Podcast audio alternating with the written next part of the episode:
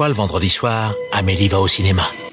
Encore Mais il vient deux fois par semaine maintenant celui-là Triste époque pour le cinéma. Vous trouvez ça normal Mais votre cinéma, votre cinéma, moi je trouve ça irrespirable Bah, j'en connais un qui va bien rigoler en lisant ça. Eh Daniel, explique-moi, c'est quoi le plan là Je te demande pardon. Nous ne sommes responsables de rien, nous nous excusons d'avance. Bienvenue dans Pardon le cinéma, l'émission qui revient des plages canoises pour retrouver le temps pourri de Paris et des mauvais films en salle. Bonsoir tout le monde, bonsoir Simon, comment ça va? Attends, je fais mon petit test PCR.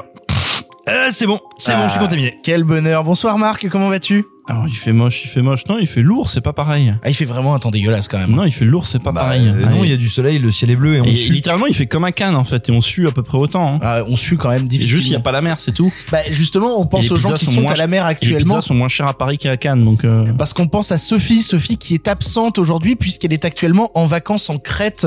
Elle est actuellement en train de kiffer la plage et tout avec son chéri, donc on leur fait des gros bisous et on vous souhaite euh, de très bonnes vacances et on retrouvera Sophie dès la semaine prochaine dans l'émission. Ne vous inquiétez pas. Mais qu'ils aillent bien se faire cuire le cul, on doit tous voir plus de films à cause d'elle, donc euh, j'espère qu'il y a, j'espère qu'il y a des méduses et qu'il pleut euh, des jarrets de porc. Mais justement, en parlant des films qu'on a dû voir dans cette émission, on vous parlera du retour du roi avec Camelot. Putain, on- Chef-d'œuvre. non, non, ce qui est, ce qui est assez incroyable, c'est que vraiment, on a cette émission qui est vraiment le boys club où t'as que trois mecs autour de la table et on te parle d'un film qu'on a envie de voir avec des colliers de barbe, des pantacours et de pas s'être lavé pendant deux semaines. Merci les fans de. Camelot, on vous embrasse.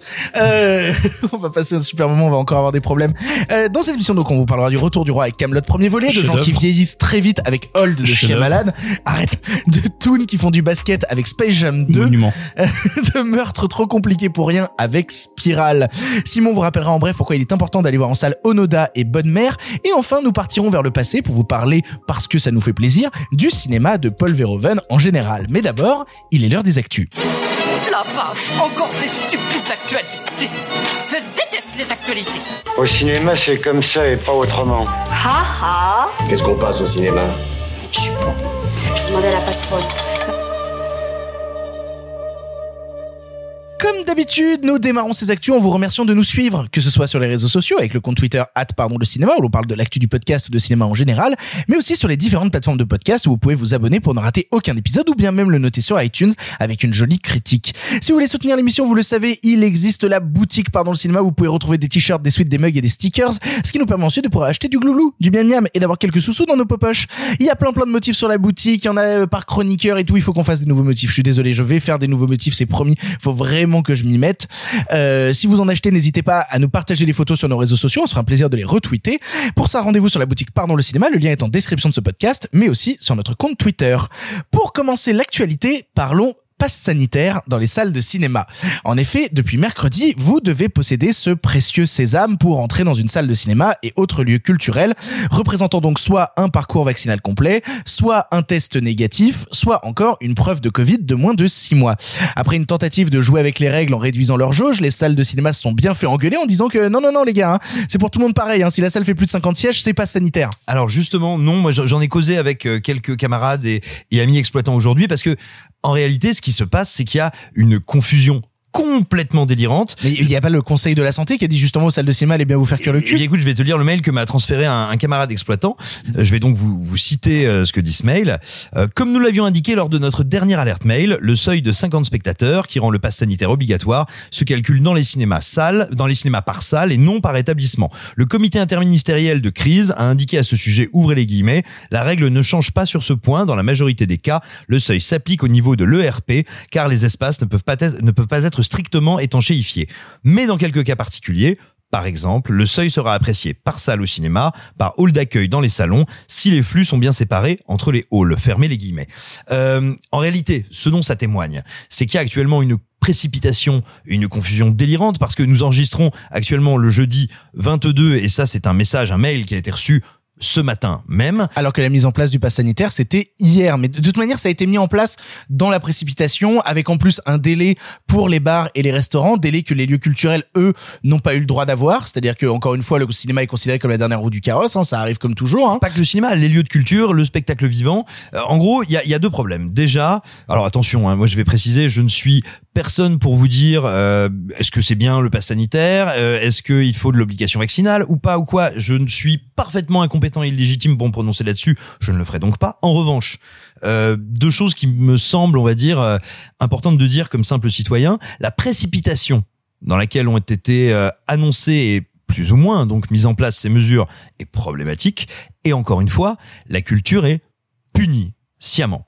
C'est-à-dire que moi, je ne peux pas faire l'hypothèse de la stupidité. À ce niveau-là, et après des mois d'enchaînement, je peux pas faire l'hypothèse que ce gouvernement euh, fait preuve de bêtise.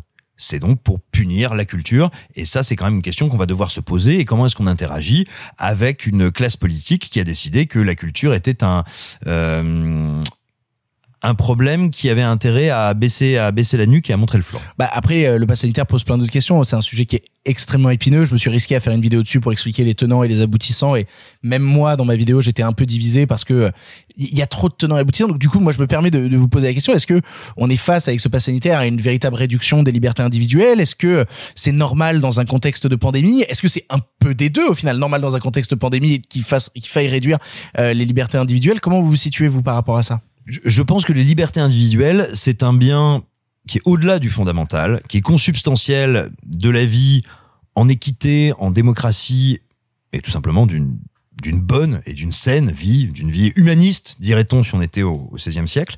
Euh, moi, j'ai- j'aimerais renvoyer, parce que je, je n'ai ni sa faconde, ni sa précision, ni son intelligence, à ce qu'a pu déclarer, notamment sur France Culture, un, un avocat et essayiste assez brillant qui s'appelle François Sureau, qui a beaucoup travaillé sur cette question de la liberté publique. Donc voilà, je, je vous conseille d'aller l'écouter. C'est un, un outil intéressant dans le débat. Euh, je vous dirais un truc tout bête. Euh, encore une fois, je m'estime incompétent pour juger de la pertinence du pass sanitaire, mais moi, il y a un truc qui m'interroge. Euh, c'est une question de rupture d'égalité. C'est-à-dire que, par exemple, si demain on nous dit la vaccination est obligatoire, on peut discuter. On peut discuter démocratiquement. Je vous parle pas des antivax, hein, mais on peut discuter démocratiquement de est-ce une bonne mesure, est-ce une mauvaise mesure. Mais elle nous met en état d'égalité. Si demain il y a une obligation vaccinale, nous tous Français avons obligation de nous vacciner. Donc on est traité à la même enseigne. Euh, moi j'ai donc ce problème de, de rupture d'égalité avec le pass sanitaire et j'ai un deuxième problème. Il me semble que euh, le, les autorités, le gouvernement, le pouvoir régalien choisit de faire donc peser sur les citoyens, euh, c'est-à-dire euh, les commerçants, euh, les gens qui font vivre des cinémas, les gérants de salles, enfin bref, sur le corps social, la gestion de l'autorité. Parce qu'on est dans une situation pré-insurrectionnelle, parce que la population française en a gros, hein, pour anticiper sur un de nos autres sujets, et que donc l'État ne veut pas se risquer à dire « moi je vous impose ça ». Il dit Bah, il y, a- il y a des volontés aussi de réélection, hein, mine de rien. Il y a tout ce sûr. genre de choses-là. Oui, voilà, mais, mais je trouve, euh, je ne suis pas du tout à même de juger si c'est un outil pertinent d'un point de vue épidémiologique. Je, je suis incapable de le dire. Et donc, je ne je veux pas m'avancer là-dessus. En revanche, je trouve que d'un point de vue politique, il est dangereux lâche et pas loin d'être irresponsable euh, et inconséquent de demander au corps social de prendre en charge l'autorité là-dessus. Mais après, je veux pas me faire l'avocat du diable, hein, mais Bah si, mais tu peux faire l'avocat du diable pour le débat, tu Mais vois. oui, oui, oui, tout à fait. Mais disons que là, on rentre de Cannes. Le, le pass sanitaire, c'est un truc qu'on a utilisé nous au jour le jour euh, pendant le festival de Cannes. On a su s'y accoutumer. Euh, alors, il y a des gens qui ont peur Et- parce qu'il y a et- des et- et amendements. Pour un euh, événement exceptionnel. Alors, de un, pour ça. un événement exceptionnel, de deux, pour non, non, rappel, non, non, je suis tout à fait d'accord avec vous. et hein, pour un c'est- événement international. Non, non, mais Attends, je préfère préciser que je suis tout à fait d'accord avec vous et que là, je, Et- je et fais l'avocat du et diable. de deux, qui n'étaient pas utilisés partout dans le festival, qui étaient utilisés pas dans la grande salle, pas dans les salles annexes, seulement dans le palais et seulement pour le marché du film. Donc tu vois déjà ça nuance un peu parce que pour, C'est-à-dire que ça a été utilisé, on dire c'est une arme de destruction massive qui a été utilisée très précisément pour- et chirurgicalement. pour, pour accéder au tapis rouge et au, au, au grand théâtre lumière, la fameuse grande salle que vous connaissez tous, il n'y avait pas de passe sanitaire. C'était euh, Pour donner un ordre de grandeur, moi j'ai renouvelé très, on va dire, euh, j'ai été un très bon élève. J'ai donc renouvelé toutes les 48 heures parce que je n'étais pas double dosé euh, mon mon test, euh, mon test antigénique. ça va, Mais- les marines Ouf, écoute, elles ont de l'entraînement les petites. Mais mais néanmoins, en l'ayant renouvelé, en l'ayant renouvelé toutes les 48 heures, je n'ai eu besoin, nécessité de présenter euh, mon, mon mon petit mon petit PQR euh, disant euh, PQR, c'est non, c'est pas- c'est- Euh, PQR, c'est presque dire régional. QR code. QR code. Oh là là. mon petit QR. Je n'ai eu besoin de présenter mon mon QR code que deux fois en une Le semaine. PQR, c'est quoi? C'est du papier toilette républicain? Non, c'est la presque, c'est la, c'est l'acronyme pour presse quotidienne régionale. Ah, t'es vraiment youtubeur, t'es pas journaliste. Mais mais du mais du coup est-ce qu'on est-ce qu'on peut euh, s'inquiéter de se dire euh, euh, c'est- on est parti pour un il y a des débats comme ça sur est-ce qu'on est parti pour un pass sanitaire millénaire? Est-ce que on a vu des amendements qui disaient quand la pandémie sera terminée euh, euh, il faudra euh, enlever le pass sanitaire et ces amendements ont été rejetés par l'Assemblée nationale Euh, est-ce qu'on est-ce qu'on peut s'inquiéter? Est-ce qu'on va devenir des dangereux complotistes? Attends, le, le problème c'est que le pass sanitaire, on en parle en soi depuis très longtemps. Je sais pas à quel moment il a émergé dans le vocabulaire par rapport à la crise. Faudrait regarder. Ah, C'était consubstantiel de l'arrivée, de l'annonce de l'arrivée des premiers vaccins. C'était vers janvier. Ok. Donc, euh, tu vois, et là, tout à l'heure, Simon, avec euh, beaucoup de justesse, soulignait euh, que le problème n'est pas tant le pass sanitaire que son sa mise en application et les délais, etc. Et le truc, c'est que c'est des choses qui, euh, alors encore une fois, c'est facile de juger de là où on est, mais c'est des choses qui auraient pu être prévues, c'est des choses qui auraient pu être dire fait 18 mois. À en quel dessous- moment en on n'a pas simulé On en dessous d'un certain seuil de non-vaccination ou de vaccination ou de contamination ou d'hospitalisation, il y a énormément de paramètres. On peut on peut faire un tableau à 50 entrées, il y a pas de problème. Que là ça deviendrait oh, que euh, le pass sanitaire deviendrait obligatoire, ça c'est un truc qu'on peut décréter en janvier. En janvier, au moment où on commence à, à vacciner un peu de manière euh, correcte les gens, on peut dire que d'ici juillet, si on n'a pas atteint ces objectifs-là, Et puis on peut rendre public. On peut rendre Voilà. public à savoir si on en est là, on peut avoir ce niveau de truc, machin, etc. Parce que du coup, la conséquence, c'est que nous, c'est facile pour nous parce que nous, on, dans le milieu, dans le truc où on est, on est très informé, on voit tout passer. Il y a pas de problème, on est au courant de toutes ces choses. En une chose passe, on le sait dix minutes après. Par contre, hier, euh, les genre la dizaine euh, de euh, d'ados qui euh, qui voulaient aller voir Camelot et qui se sont fait toquer à l'entrée de la salle devant moi et qu'on fait un scandale qui a duré 30 bah, qui a duré 30 minutes avec le vigile, tu vois. Bon, pauvre vigile, ils ont pris la tête. Ils étaient super vénères, ils avaient déjà payé leur place. Bon, bref, ils pouvaient pas rentrer dans la salle. Eux, ils étaient pas au courant. En fait, ils avaient pas compris le truc. Ils savaient pas c'était maintenant, ils savaient pas c'était dans un mois. Ils avaient rien compris au truc. Ouais, et, Parce- et, et puis, puis même, il y a eu des carottes qui ont été mises en place. Euh, Je sais pas si vous avez vu cette histoire de, euh, à partir du moment maintenant où vous rentrez dans un endroit qui a le pass sanitaire, vous avez le droit de retirer le De, masque. re- de retirer le masque. Et, genre vraiment, on dirait un cadeau de la part de l'État en mode non, non mais c'est Ah, bon. c'est précisément ça. Si vous avez mis en place le pass sanitaire, vous avez le droit de retirer le masque. Mais Et dans attends, ça a été l'objet de négociation. Alors, alors- ça a été l'objet de négociation. C'est Oui, précisément mais un t'as vu cadeau. la réaction des salles Je veux dire, Et- et UGC, et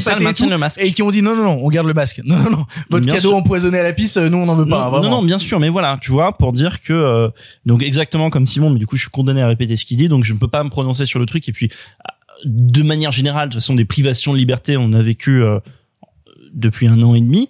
Euh, Depuis 5 ans, on est en état d'urgence quasiment permanent, qui n'était pas sanitaire, qui était suite à des attaques terroristes. On est quasiment en état d'urgence depuis depuis 5 ans, mais euh, sans, attends, tu sais quoi, sans déconner, est-ce que depuis 5 ans, ça atteint fondamentalement beaucoup de choses dans ton quotidien? Alors, plusieurs choses. Euh, déjà, d'une, personnellement, je considère que oui. Et deuxièmement, je te dirais, à partir du moment où on constate, parce que c'est quand même ça qui est terrible, c'est que d'une, euh, les aménagements liés aux différents états d'urgence rentrent dans le droit commun.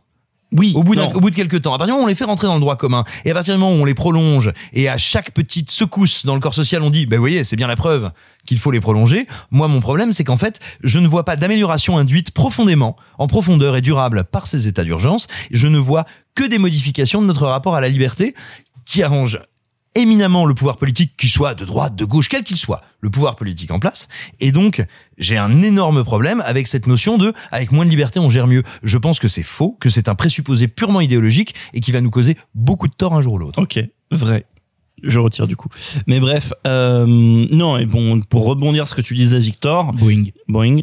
Euh, du coup, voilà. Donc, non, mais en fait, je repense vraiment à la bande de dizaines de gamins euh, qui étaient devant moi et qui étaient genre vraiment, bah, foudrage, qu'ils avaient payé leur place, c'est cher, c'est relou d'aller au Oui, cinéma. puis une bonne volonté qui n'était pas partie. Bah non, mais du coup, ils étaient vénères et du coup, le vigile était vénère. Enfin bref, parce Ouais, qu'en non, plus, le et vigile, le vigile est là en mode, c'est pas mon taf, qu'est-ce que je fous là, tu vois, avec ses... Non, et, puis- surtout, ils auraient su, ils seraient allés à une pharmacie une heure avant, ils auraient fait un antigénique, ça leur aurait pris 10 minutes. Euh, c'est un autre sujet, ils y seraient peut-être pas allés, et c'est ça qui va être terrible pour les salles, c'est qu'elles vont perdre des entrées de manière drastique Voilà. au moment où il y a un- une, une quantité de sorties énorme. Voilà, et tu oh vois, bah tu sais Camelot il continue de faire ses entrées hein. il a il a déjà euh, première journée en comptant les avant-premières il a fait plus de 400 000 hein. oui, mais parce que tu comptes les avant-premières et par ailleurs, les avant-premières, c'est les tickets vendus en avance. oui donc il a fait 200 000 entrées Et les avant-premières, c'était avant un. le pass sanitaire. C'était le- non? Si il a fait 200 000 entrées en avant-première et il a fait 200 000 entrées mercredi Ah bah oui, donc c'est déjà plus la même. oui mais ce que je veux dire par Non, là c'est c'est un que bon score. c'est quand même un très bon score tu Oui, vois. oui, Mais mais, on parle de faut- Kaamelott. on parle de Camelot, puis il faut voir si On la courbe de- elle se maintient ensuite. Et, et puis la fréquentation des halles à 9h, euh, à 9h le mercredi matin, elle te dit que ça a effectivement perdu 40% de ah ouais le fréquentation. 9h des Halles il faisait bader hein. Bah voilà. C'est-à-dire que- 350 entrées au 9h des Halles c'est pas normal Attends, c'est une super nouvelle que Camelot euh, réussisse à se maintenir. Et parfait. Et franchement, tant mieux pour eux, tant mieux pour Alexandre Assier. Enfin voilà, j'en suis ravi. Mais le score de Camelot ne témoigne pas de ce que vont être les comportements. Trois news random pour conclure. Titan a remporté la Palme d'Or au dernier festival de Cannes. On a eu mon avis, on a eu celui de Sophie sur le sujet, mais j'aimerais connaître le vôtre. J'aimerais savoir justement, sachant que toute la com en plus du autour du film a vendu un objet filmique ultra hardcore et tout avec des vidéos d'halluciné à la sortie des salles. On va Ah, il y a des ambulances, c'est horrible. Comment est-ce qu'on réussit à faire vivre une telle Palme d'Or avec une étiquette pareille collée au cul Euh, Et quid du futur de Julia Ducournau avec cette Palme d'Or? Qu'est-ce qu'on peut envisager? Est-ce qu'on s'inquiète pour elle? Est-ce qu'on se dit que c'est un vrai tremplin? Euh, comment ça se passe? Comment vous avez réagi vous à cette annonce Moi, je suis extrêmement heureux de voir un second long métrage français réalisé par une femme qui a une ambition visuelle dévorante, qui est bourrée d'idées. Euh, vraiment, c'est une palme d'or qui me fait infiniment plaisir. Ça n'est pas mon film préféré de la compétition. Je trouve qu'il a plein de problèmes. Donc tu vois, c'est pas pour dire genre oh bah finalement maintenant qu'il a eu la Palme d'Or, il est génial. Non, je l'ai je l'ai trouvé intéressant, inabouti par certains aspects, passionnant par d'autres. Je suis ravi que cette proposition ait excité un jury international. Ça me fait infiniment plaisir. Je suis ravi de voir Après, ra- rares sont les palmes d'or euh, qui peuvent prétendre être parfaites, hein, globalement. mais hein. oui, voilà. Non, mais attends. Mais et, et si tu veux, je vois, je vois beaucoup de gens, par exemple, actuellement, euh, se désoler de voir euh, la quantité de réflexions machistes, misogynes, un peu débiles, qui ont accompagné, euh, qui ont accompagné l'annonce de cette Palme d'Or. Mais de, de deux choses l'une. Premièrement, à part des Palmes d'Or qui font quasiment consensus comme Parasite, les Palmes d'Or font toujours crier, toujours. Donc celle-là fait crier rien de bien neuf. Bah plutôt que de nous inquiéter de des réactions un peu débiles ou à courte vue euh, de certaines personnes, réjouissons-nous qu'une proposition de ce type française, encore une fois, on parle souvent ici de cinéma français, puisse exciter un jury international. Encore une fois, c'est pas mon film préféré de la compète. Putain, je suis super heureux que cette proposition-là, elle déclenche de l'électricité. Et, et après, je vais te dire, oui, attends, moi, je, je suis un fou de cinéma de genre, je vois très bien les influences de, de ce film, et donc quand je le vois, effectivement, le, le micro trottoir d'halluciné où t'as des gens qui disent, c'est incroyable, c'est complètement fou ce qui se passe, il me fait doucement rigoler. Mais en même temps, il y a plein de gens qui vont aller voir ce film parce qu'il a eu la Palme d'Or et qu'il est français, et qui eux vont vraiment avoir l'impression de voir un truc dément qui eux vont vraiment prendre une claque ou en tout cas vont prendre quelque chose qu'ils ne prennent pas d'habitude. Donc je te dirais le montage d'halluciné, il a beau être un peu con, il est peut-être plus en prise avec ce que beaucoup de gens vont ressentir que nous on ne veut bien le voir. Et toi, Marc, ta réaction sur cette palme d'or? Bah moi, je suis sûr qu'il y a plein de gens qui s'imaginent que je vais démolir le film, enfin la Palme d'Or, parce que j'ai moyennement aimé le film. Mais euh, alors évidemment, bah, je, voilà, j'aime pas trop le film, donc je vais pas mentir. Maintenant, deux choses. De un, comme Simon l'a dit, déjà les palmes divisent toujours, et surtout la palme, c'est une somme de subjectivité du jury. Et au fond, je pense que ça sert pas à grand chose de la commenter, parce que c'est littéralement combien ils sont dans le jury? 8, 9 Oui, non, puis surtout c'est au jury qu'il faudrait demander de la commenter. Ouais, donc- nous ça n'a pas grand intérêt. Donc tu vois, ça ouais, exactement, ça n'a pas grand intérêt, donc je m'en garderai. Et ensuite, il s'est passé un truc sur les réseaux sociaux, c'est qu'il y a plein de gens qui étaient contents pour cette Palme d'Or, vraiment contents, heureux, ça leur a fait du bien. Et moi j'ai réfléchi, et je me dis, au fond, ça fait je sais pas combien de temps que je n'ai littéralement rien à battre de la Palme d'Or. C'est-à-dire que même quand c'est un film que j'ai, je, suis- je suis, con- je vais dire, je suis oui, content, mais à peine. J'aime le film mais je m'en branle. Et là, il y a des gens qui étaient vraiment contents et avec des pour plein de raisons, hein, euh, plein de raisons différentes par rapport à du Cournot, par rapport au fait que ce soit un changement. euh, souvent, la Palme d'Or, on la réserve pas tant à un film parfait, mais un film qui est plus important qu'un autre, euh, ou qu'un film qui a un certain poids dans la cinématographie de son auteur ou dans le cinéma voir la mondial. consécration, Voir la consécration, c'est le- presque des palmes d'or d'honneur des c'est- fois. C'est le cas de Parasite, c'est le cas de, c'est le cas de La vie d'Adèle, c'est le cas de, qu'est-ce qu'on pourrait citer, c'est le cas de Winter Sleep, etc. Bon. Ou même de, même de Dipan, qui est un film qui divise, mais tu vois bien que Dipan, c'est quand même quelque chose dans la carrière de Jacques Audiard, quoique, bon. Mais là, c'est tout à fait différent, c'est un deuxième film. Et c'est comme si tu changeais un peu la définition de la Palme d'Or et plutôt que de dire on va récompenser euh, un film qui a un aboutissement de quelqu'un de déjà connu et déjà en place, ce qui au fond a une utilité finalement relative. Euh, bon, sauf quand évidemment ça multiplie par X les entrées de parasites, mais que là On on, va faire un pari. que là on va faire exactement qu'on va faire un pari et que du coup la palme c'est presque ok je vais faire un truc un peu réducteur désolé ça vaut mieux que ça mais que la palme c'est presque César du meilleur espoir ou c'est la palme du meilleur espoir et dans ce cas-là c'est peut-être intéressant Euh, après c'est lourd à porter quand t'es un jeune cinéaste une jeune cinéaste c'est lourd à porter Steven Soderbergh c'est très lourd lui c'était son premier film qui a vu la palme d'or c'est très lourd à porter la palme d'or Mais tu vois, Tarantino, il l'a bien porté, par exemple. Ouais, c'était oui, oui. C'est son deuxième film ensuite, aussi, on t'attend, on t'attend en tournant et là, c'est évidemment, elle sera attendue. au- Mais elle était déjà attendue au tournant. oui, voilà, c'est ce que c'est ce hein, d'être attendu aux donc, tournants. donc, bref, non, non, je pense qu'il y a plein de gens qui s'imaginaient que j'allais démolir. Non, non, euh, j'ai un peu réfléchi, ça me faisait chier au début, on va pas se mentir, je vais pas vous mentir, ça me faisait vraiment chier au début parce que le film m'agace et il m'agace justement parce que je le déteste pas en bloc. T'y croyais pas hein, cette palme Ah, d'or bah, par contre, j'y croyais, pas une minute. On en parlait en début d'après-midi parce que des premières rumeurs commençaient à sortir sur peut-être que ça va être ça la, la, la Palme d'Or et, et je te disais ça et tu disais mec y a aucun Ah moyen. j'ai- dit je screen, je te renvoie le message quand il a la Palme d'Or. J'y croyais pas une minute et de toute façon, tu vois bien quand tu vois le palmarès que c'est un palmarès sans consensus dans le jury. Tu vois bien que c'est un. Il y a trop de ex aequo. il y a, il y a des ex aequo, tu vois bien que en- enfin à ma connaissance c'est pas c'est pas une palme d'or à l'unanimité Titan, parce que c'est Spike Lee qui a fait justement la. Oui, mais c'est beau ça Euh, aussi, tu vois, quand on n'est pas dans- parce que Mais non, mais attends, je dis pas que c'est un reproche Non, que je fais au. Mais sais, des fois l'unanimité, c'est genre, il y en a qui se sont battus pour ça, ça a pas marché. Il y en a qui se sont battus pour ça, ça a pas marché. Et en fait, souvent l'unanimité, c'est le moins disant. C'est le truc où tout le monde dit, bon, ça je veux bien. Mais après, c'est pas un consensus mou pour autant. T'as des, t'as des palmes qui sont des consensus mous. Tout à l'heure, je citais Dipan, par exemple Dipan, qui est un film que j'aime bien, attention. hein. Mais c'est peut-être un consensus mou, Dipan. Euh, je me rappelle même pas qui était du président du jury. euh, J'en ai bon. aucune putain d'idée. on s'en fout.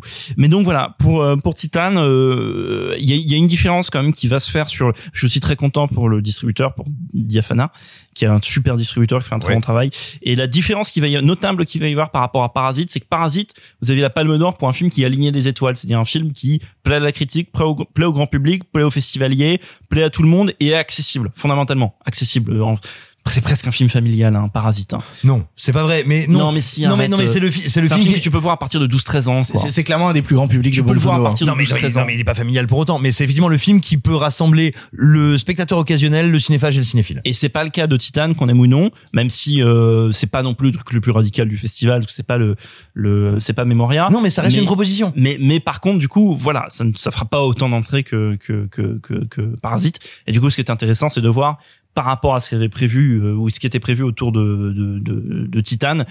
Est-ce que la Palme d'Or doublera, tu vois, est-ce Bah, que ils, Titan devait ils faire ont déjà enregistré plus, de, je crois, 37 ou 40% d'entrées depuis l'annonce de la Palme Euh, d'Or. et, puis- et puis, vachement euh, important. sachant que C'est- ma- c'est Marabal qui va être content avec les ventes internationales de Wild Bunch euh, pour vendre le film, il va s'amuser. Et puis n'oublions pas que c'est un film qui est interdit aux moins de 16 ans. Et il faut rappeler que quand tu es interdit aux moins de 16 ans, tu as des problématiques de distribution. C'est très compliqué parce qu'il y a moins de salles qui te prennent, à moins d'horaires, que c'est compliqué d'être diffusé à la télévision et que, au-delà de la question que ce soit un film français, même si ça fait quand même bien plaisir, mais qu'un film interdit au moins de 16 ans de cette, de ce type de proposition, de proposition là puisse être primé et voir ses entrées monter et grimper, c'est peut-être aussi une façon d'en reparler en termes de distribution et d'exploitation. Deuxièmement, Dune a eu droit à un nouveau trailer Dune de Denis Villeneuve qui sortira mi-septembre chez nous. Les images y sont impressionnantes, le travail de Villeneuve fait envie.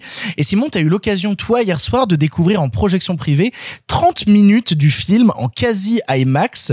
Est-ce que, est-ce que ce que tu as vu te convient? Est-ce que, est-ce que qu'est-ce que tu as le droit de nous dire? Qu'est-ce que tu pas le droit de nous dire? On m'a rien que tu dit de pas vous dire. je Ah, bah, est-ce que tu peux je nous faire peut-être envie ou pas Alors, je envie? n'ai pas vu 30 minutes du film. J'ai Ah. vu 20 minutes du film. D'accord. Les 10 premières minutes et une séquence, on va dire, ou plutôt une grande scène, euh, une grande scène de 10 minutes encore à peu près. Je, je n'ai pas chronométré. Et, et 10 minutes, on va dire, de featurette, making of, plus la bande-annonce qui est tombée euh, aujourd'hui, aujourd'hui le jeudi où on enregistre.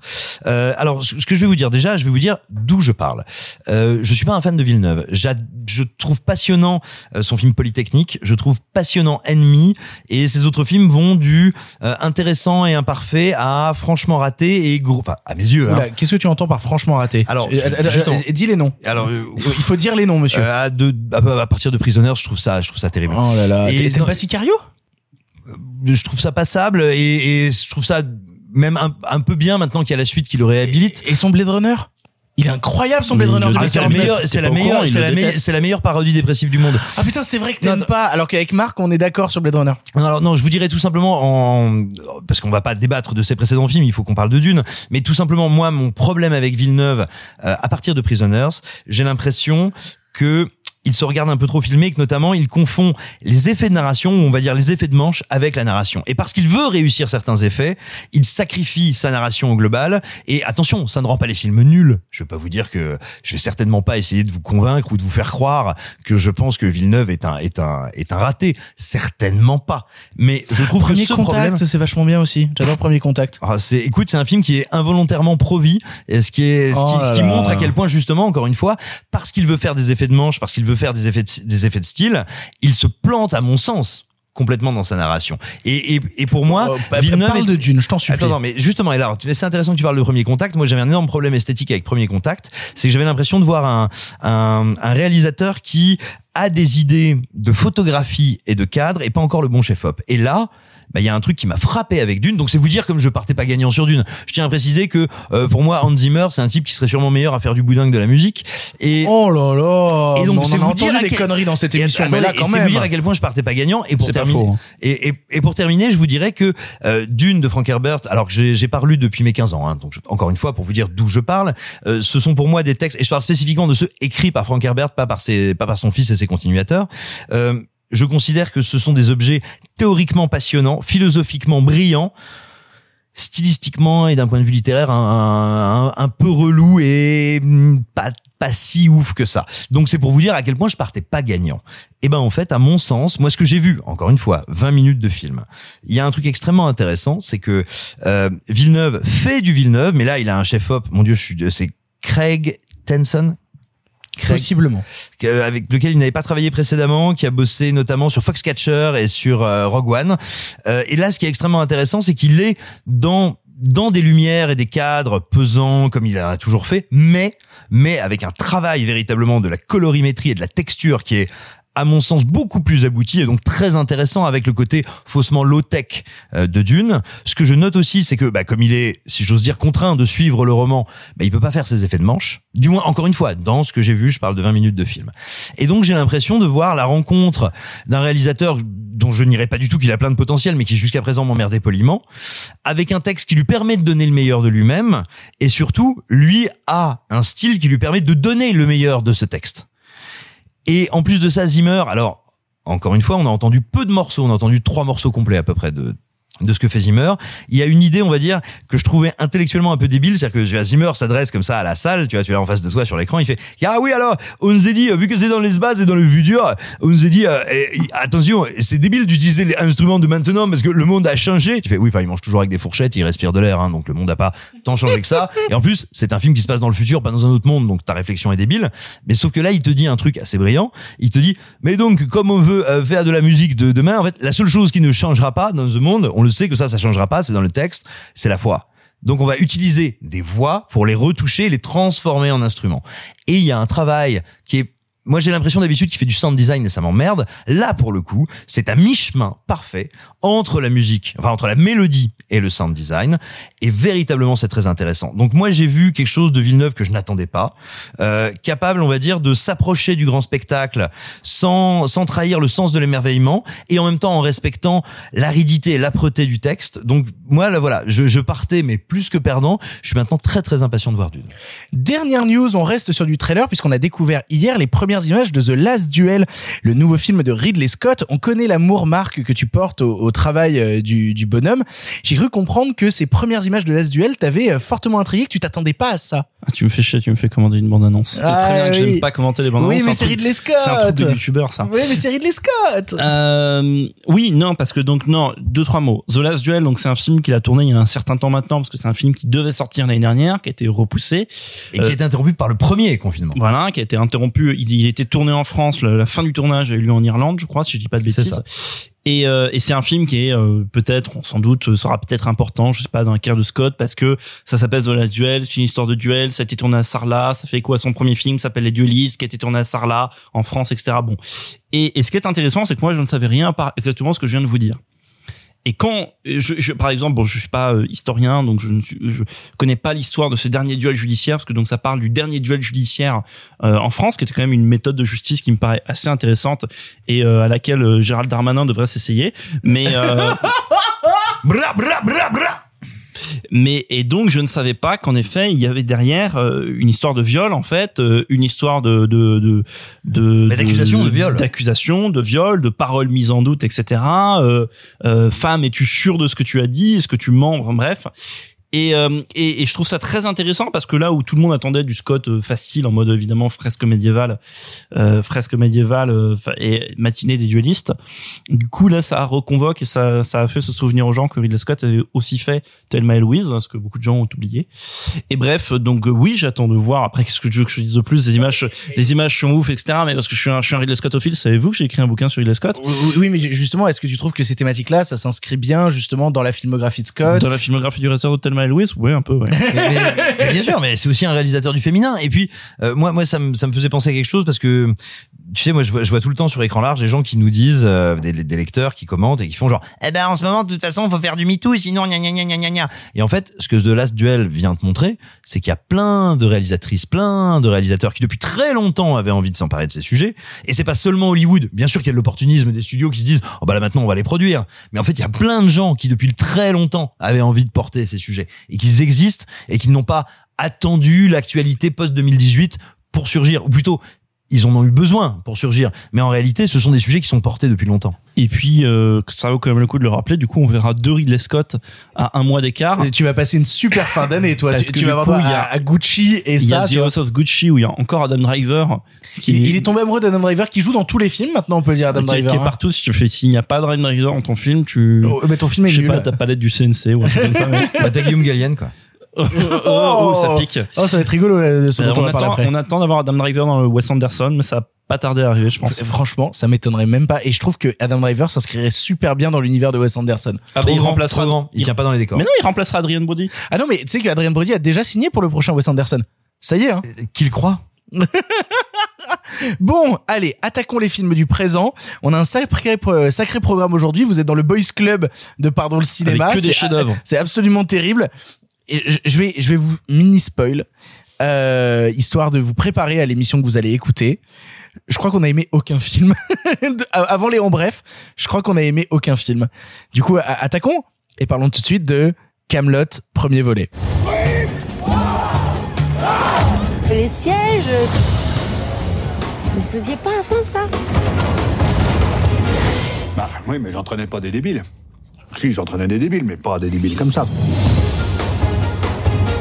Qu'est-ce que vous entendez exactement par vous êtes de retour Bah, des fois que vous redeveniez roi. Quoi? Oui, oui, bah c'est vrai que ça fait envie, quoi. Voilà, maintenant si vous le sentez pas, euh, vous le sentez pas, hein. Ça. Camelot premier volet est le nouveau long métrage d'Alexandre Astier, son quatrième, mais surtout le retour de la licence Camelot après 12 ans d'absence. Se déroulant donc 12 ans après les événements de fin de série, on retrouve un Arthur fatigué et résigné, ayant fui le royaume de l'ogre, mais poussé à revenir par ses camarades ayant monté une résistance pour reprendre le trône des mains du vil Lancelot qui fait régner une ambiance de terreur dans le pays. Alors, alors, alors. Je vais parler en premier parce que euh, il y a un truc rigolo en fait, c'est que je sais pas si vous êtes au courant, je m'adresse aux deux personnes qui sont en face de moi. Camelot est le plus long fil rouge de Pardon le cinéma, puisque dans la première émission, nous commentions la première bande-annonce de Camelot. Pour vous dire à quel point ça remonte, à quel point Camelot est un truc que j'ai essayé de mettre dans l'émission à grande reprise, à- vu que je suis un immense fan de la série. Vraiment, je suis un très très grand fan de la série euh, et pas seulement des, des saisons comiques qui ont presque tendance d'ailleurs à me saouler, mais beaucoup plus de la dramaturgie que Alexandre Astier a réussi à insuffler dans le livre 5 et dans le livre 6. Le livre 5 parlant de dépression, de tentative de suicide, ayant, étant issu mine de rien du fait que Astier a eu une grave, grave, grave dépression à l'époque du livre 5, et le 6 qui vient justement apporter toutes les thématiques qui sont chères au cinéma d'Astier, à savoir les questions de paternité, à savoir comment euh, à partir de la culture on s'émancipe justement de la méconnaissance, comment la culture justement apporte de l'intellect dans un récit et dans de l'humain. Et c'est des trucs qui m'ont passionné et c'est des trucs qui ont énervé tout son travail par la suite parce que tu regardes euh, ces deux ces deux spectacles que je trouve incroyables que j'ai vu plusieurs fois sur scène, euh, à savoir donc l'exoconférence et euh, putain son spectacle sur Bach que ma joie demeure. C'est des spectacles que j'aime énormément. Et donc du coup, je tiens à m'adresser aux gens qui sont fans d'Astier et qui vont entendre ça. Je suis avec vous. hein. C'est vraiment, je suis, je suis avec vous. Le travail d'Astier, c'est un truc que j'adore. C'est un truc que j'ai toujours défendu. C'est un truc. T'as même fait une vidéo dessus. Tu peux faire ta pub. Non, mais c'est vrai. C'est vrai que j'ai fait une longue vidéo dessus pour parler justement. Ah, mais c'est lui, In the Panda Non, non, mais pour Je me parler- casse, je me casse. Mais non, mais pour parler de son premier long métrage, qui était, qui était notamment David et Madame Hansen, et qui laissait exploser certaines envies de réalisation, des envies de travailler le grand angle, des envies de justement sortir du contexte euh, moyenâgeux pour pouvoir développer d'autres technologies à l'image, travailler sur la lumière naturelle, travailler. Et puis des envies de direction d'acteurs et d'actrices. Bah oui, totalement. Il y avait, il ces envies-là et, et c'était absolument merveilleux. Donc je suis avec vous, les gars. Je suis avec vous sur le travail d'Astier. Mais Mais au bout d'un moment, faut savoir euh, raison garder. C'est-à-dire que quand je me retrouve face au film Camelot et quand je sors de la salle ensuite, je suis ravi d'avoir retrouvé ces personnages. Je suis ravi d'avoir retrouvé le phrasé d'Astier sur grand écran. Je suis ravi d'avoir retrouvé des gens qui, qui ont fait toute mon enfance et mon adolescence et que je retrouve sur un grand écran de cinéma. Ça me ravit au plus haut point parce que ça vient euh, chercher la Madeleine de Proust. Tu vois vraiment ce truc de quel putain de bonheur. Quel putain de bonheur de retrouver ce, petit instant d'insouciance et de retrouver toutes ces choses qui m'ont plu. Sauf qu'aujourd'hui, j'ai grandi et que, en fait, euh, j'ai vu des films et que j'aime bien le cinéma et que 15 millions pour faire un téléfilm mal filmé, c'est quand même très compliqué. Voilà. Je pense que si on aime Camelot, on sera sûrement très satisfait du long métrage, mais que si on aime le cinéma, on va avoir quelques problèmes. Et on va avoir quelques problèmes à toutes les putains d'étapes du récit. On va avoir des problèmes avec le scénario, qui va accumuler les raccourcis qui n'ont aucun sens, qui va essayer d'inventer des nouveaux personnages qui vont rester 2 minutes 30 à l'écran sans jamais avoir de développement dramaturgique, qui vont essayer de nous caser plein plein plein de références, tout en oubliant, mine de rien, des choses issues du livre 6. C'est quand même assez incroyable qu'on ait un livre 6 qui se termine avec des choses très carrées et que quand on arrive au film, eh ben, on ne respecte pas ce que nous a donné à la fin du livre 6 et notamment, euh, sans spoil, hein, encore une fois, mais il y a un personnage qui est très important et très mystérieux dans le livre 5 et dans le livre 6 qui s'appelle Méléagan. Le traitement de Méléagan, quand on arrive au film, on se dit, ah oui d'accord. Ok donc euh, y a super. Merci beaucoup. Merci beaucoup. Euh, c'est décevant en tout point parce que ça ne poursuit pas l'évolution dramaturgique de la série. Et ça la poursuit mal en voulant faire des raccourcis de téléportation de personnages qui euh, moi il y a une scène qui me fascine où t'as vraiment euh, Astier qui marche dans la forêt avec le personnage de Chabat le duc d'Aquitaine. Et puis scène d'après le duc d'Aquitaine est plus là il, est juste plus là et, on avance dans le récit il y a, des personnages comme je pense notamment à Mévanoui euh, qui a une scène dans des geôles de prison et puis elle dit trois répliques puis elle disparaît on a des personnages d'une importance folle comme la dame du lac qui vont qui ont eu deux jours de tournage et ça se voit parce que vraiment elle, est là puis, elle est plus là et donc il y a, il y a quelques personnages euh, qui qui vont rester mine de rien qui vont avoir un développement je pense à Arthur je pense à Guenièvre je pense à Lancelot et je pense à Perceval qui sont les quatre Lancelot, t'es gentil. Hein. Et Lancelot, il y a un vrai problème là-dessus parce que tu peux pas nous bâtir 10 ans d'histoire sur le fait que Lancelot est quelqu'un d'absolument tyrannique pour nous faire un personnage qui est mou du genou et que tout le monde bolosse en permanence. Parce que c'est quand même assez terrible de voir que tous les gens qui travaillent pour Lancelot lui disent que c'est une merde alors qu'il est censé être un empereur tyrannique absolument horrible. Et lui donner 72 euh, secondes de présence à l'écran sous prétexte que t'as envie de refaire Star Wars. Non mais c'est ça. Et pourtant en plus, moi je faisais partie des gens qui défendaient à mort les co- le costume de Lancelot. Parce que le costume On en parlera parce que mais le problème c'est pas son costume. Euh, moi- son costume je l'aime beaucoup parce qu'il y a ce truc de... Mais il- c'est celle de Dragon Ball Z. Oui, mais pas que. Il est engoncé dans son costume. Tu vois, il a un costume qui est trop grand pour lui. Et, et ça raconte quelque chose en termes de, de, de développement de personnage. Encore fallait-il le filmer? Oui, moi ça, je suis d'accord. Mais tu vois, ce truc de se dire, euh, il est devenu roi et c'est un costume qui lui va pas, qui est trop grand pour lui. Le faire ressentir littéralement par le costume, c'est un truc qui me plaît. Oui. C'est un truc qui me plaît. Mais Le encore fallait-il ne pas le filmer en plan moyen? euh, ne, ne- ne- bah, surtout, faudrait-il faire autre chose que des gros plans euh, en champ contre champ? Parce que là, je parlais du scénario, mais attaquons euh, justement la mise en scène, attaquons la réalisation. C'est quand même incroyable d'avoir une putain d'Alexa 65 et de se refuser à faire des plans larges. C'est quand même incroyable. C'est-à-dire que si, il y en a dans les deux premières minutes où il y a euh, Clovis Cornillac. C'est-à-dire qu'il a le désert, il a euh, cette scène dans la baie des esclaves, euh, donc il te fait des plans larges, il te fait un joli plan en contre-plongée, et après, c'est quand même deux putains d'heures où 90% du film, c'est des champs contre champs en plan serré c'est pas possible de pas vouloir créer de l'image, de pas pouvoir créer du cadre, de pas vouloir créer de la mise en scène en fait, de vouloir juste sortir de, ces, de cette gimmick de champ contre champ. C'est, j'ai, j'ai limite eu l'impression qu'ils avaient deux Alexa 65 et qui tournaient en permanence. Euh, Alors et, et puis non, en fait, je peux même pas me ré- résoudre à ça parce que le montage vient détruire ça, parce que le film est extrêmement mal monté, parce que euh, je sais que Astier a cette capacité de vouloir monter absolument. Je suis désolé, je suis très long sur le sujet, mais je vous ai cassé les couilles pendant un an et demi sur Camelot, donc maintenant il faut que je me défoule. Et encore, Euh, parce que vous, vous l'avez vu seulement au micro. Nous, euh, dans la vraie vie, c'était compliqué. Hein. On n'a pas eu au même micro. c'est- Mais non, mais c'est-à-dire que euh, Astier, on sait qu'il monte au son. Il monte sans regarder l'image. C'est-à-dire qu'il monte pour avoir une vraie rythmique sonore, pour que les dialogues fonctionnent bien avec le ping-pong de dialogue, et ensuite il agence l'image. Mais tu sais, euh, tu as le droit de faire durer des plans plus d'une seconde. T'as le droit justement de laisser vivre ton image, de laisser vivre le temps. Et tu sais le faire. Tu nous fais une putain de scène entre Arthur et Guenièvre qui est absolument magnifique et qui m'a fait pleurer pour vous dire à quel point j'ai un attachement à Camelot. Cette putain de scène m'a fait pleurer, mais parce que tu prends le temps en fait. Ça y est, tu prends enfin le temps. Et du coup, je suis dépité et je sors frustré parce que j'ai un film qui, euh, en termes d'écriture, euh, cumule les personnages qui ne servent à rien, cumule les raccourcis scénaristiques, cumule les téléportations de perso, tout ça filmé en plan serré, mal, mal créé, tout ça avec un montage beaucoup trop rapide. Vraiment, le premier quart d'heure, j'étais épuisé de me dire, waouh, putain, film, t'as pas le temps. Tout ça en plus, même la typo est moche. C'est incroyable. Même, même les textes écrits à l'image ont une police dégueulasse. C'est genre, euh, c'est terrible ce qui se passe quand je regarde le film. C'est une vraie désillusion, comme j'en ai pas eu depuis extrêmement longtemps. Je suis très triste quand je regarde Camelot parce que je suis très heureux de retrouver les personnages. Je suis heureux de retrouver l'univers. Je, pleure à une scène. Il y a une scène qui me fout en larmes. Mais même si c'est un bon retour de Camelot et en même temps pas tellement parce que euh, attention sauter 20 secondes à la fin du film, on retourne quand même à un statu quo qui est le début du livre 4. Donc, c'est-à-dire qu'on a littéralement fait un retour arrière dans la dramaturgie de l'histoire. C'est assez terrible. Fin du spoil, excusez-moi. Je ne comprends pas cette machine arrière. Je ne comprends pas comment il, il a, il a pas, en fait, surtout après David et Madame Hansen, qui crie son envie de cinéma. Pourquoi pas- quand il fait que, qui n'a pas marché. Hein. Oui, qui n'a pas marché, qui a fait 90 000 entrées. Donc faut quand même, non mais faut quand même le préciser parce que lui du coup, on le perçoit comme un échec. Probablement. Lui, lui le perçoit comme ce n'est pas ce que les gens veulent voir. Non mais probablement. Mais là le problème c'est que du coup, il- tu sais que même la scène post-générique fait un hommage à la télévision. C'est-à-dire que la scène post-générique, je sais pas si tu te rappelles à la fin des épisodes de Camelot à la télé, t'avais le générique en bas et t'avais le cadre au-dessus avec Oui, euh, comme dans plein de séries, t'avais un petit, t'avais oui. un, un petit, un petit grignotage à oui, prendre pendant le t'avais générique. le générique et en même temps une image au-dessus avec euh, la Oui, scène tout à post-générique. Et ben la scène post-générique de Camelot, elle est construite comme ça. T'as le générique et à un moment l'image se baisse et t'as comme la construction de la télé. Et là, t'as envie de lui dire, mec, t'es plus à la télé. C'est produit par littéralement le même groupe. Enfin, c'est- une, distribu- une putain distribution- c'est une distribution SND. SND, c'est groupe M6. Donc, euh, ce que je veux dire, c'est qu'il reste à la maison. Tu vois, techniquement. euh, et après, commercialement, il s'adresse au même public quand même. Ah mais probablement.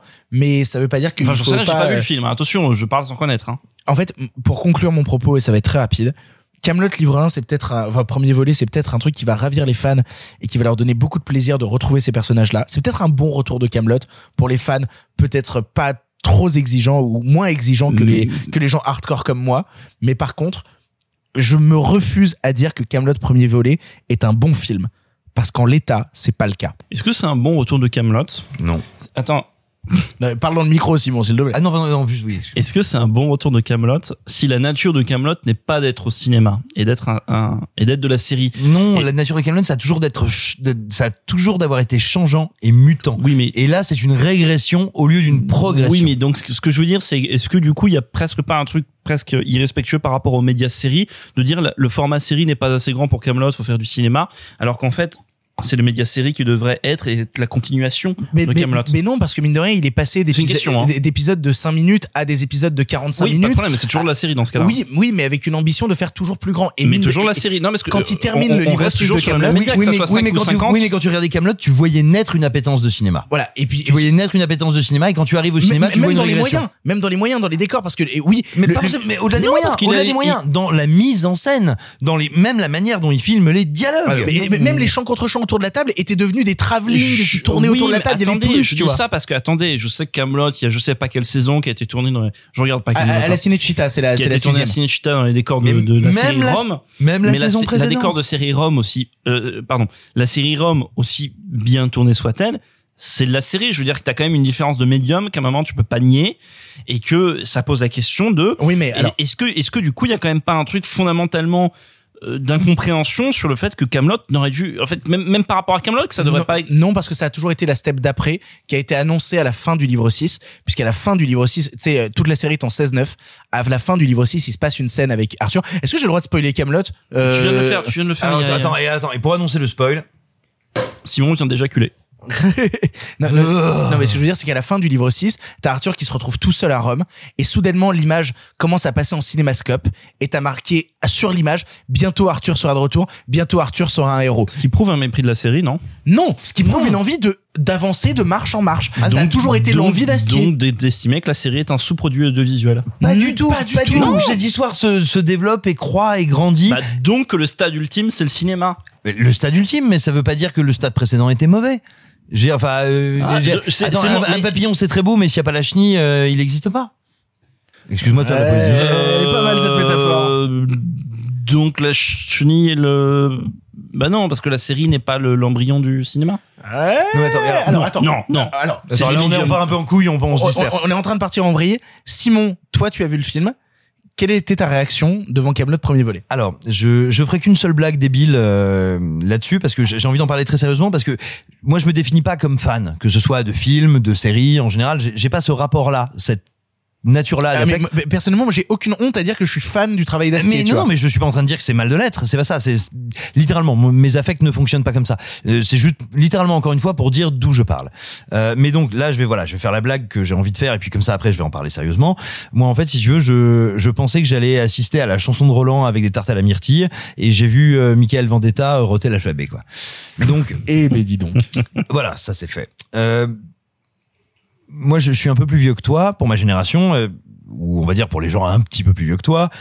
Camelot a aussi été très important. Moi, je sais que ça a été très important parce que quand Camelot a commencé à prendre en ampleur, nous, c'était le moment où euh, bah, les uns partaient euh, faire leurs études de fac ici, leurs études supérieures là, ou rester là, ou se déplacer. Et en fait, Camelot et l'évolution de Camelot a été un merveilleux vecteur de commun, de rester ensemble, de se parler. Genre, tu les as vus ceux-là? Tu les regardes toujours? Tu les machins? Donc j'ai un j'ai un affect très fort. Oui, bah, citer les répliques cultes, les c'est pas faux, les le grâce à la Oui, vie, non, tout et ce puis, et surtout, littéralement, nous, on n'a pas euh, découvert Camelot et tout mangé. On a grandi avec Camelot. Mais pareil que toi. Voilà, mais- Exactement pareil que toi. Et mais voilà, donc pour te dire, voilà, j'aime beaucoup la série, tu vois, je la regarde pas comme un truc genre, oh écoute, c'est bien sympa, on va voir ce que ça donne en film. Je, non, non, j'ai énormément de sympathie pour la série, j'ai un respect et une admiration infinie pour ce que Astier a accompli, pas seulement avec Camelot, pour être aujourd'hui un des rares créateurs français qui peut parler de ce qu'il fait, mais le commenter. C'est-à-dire que Astier est un des rares euh, artistes, auteurs en France qui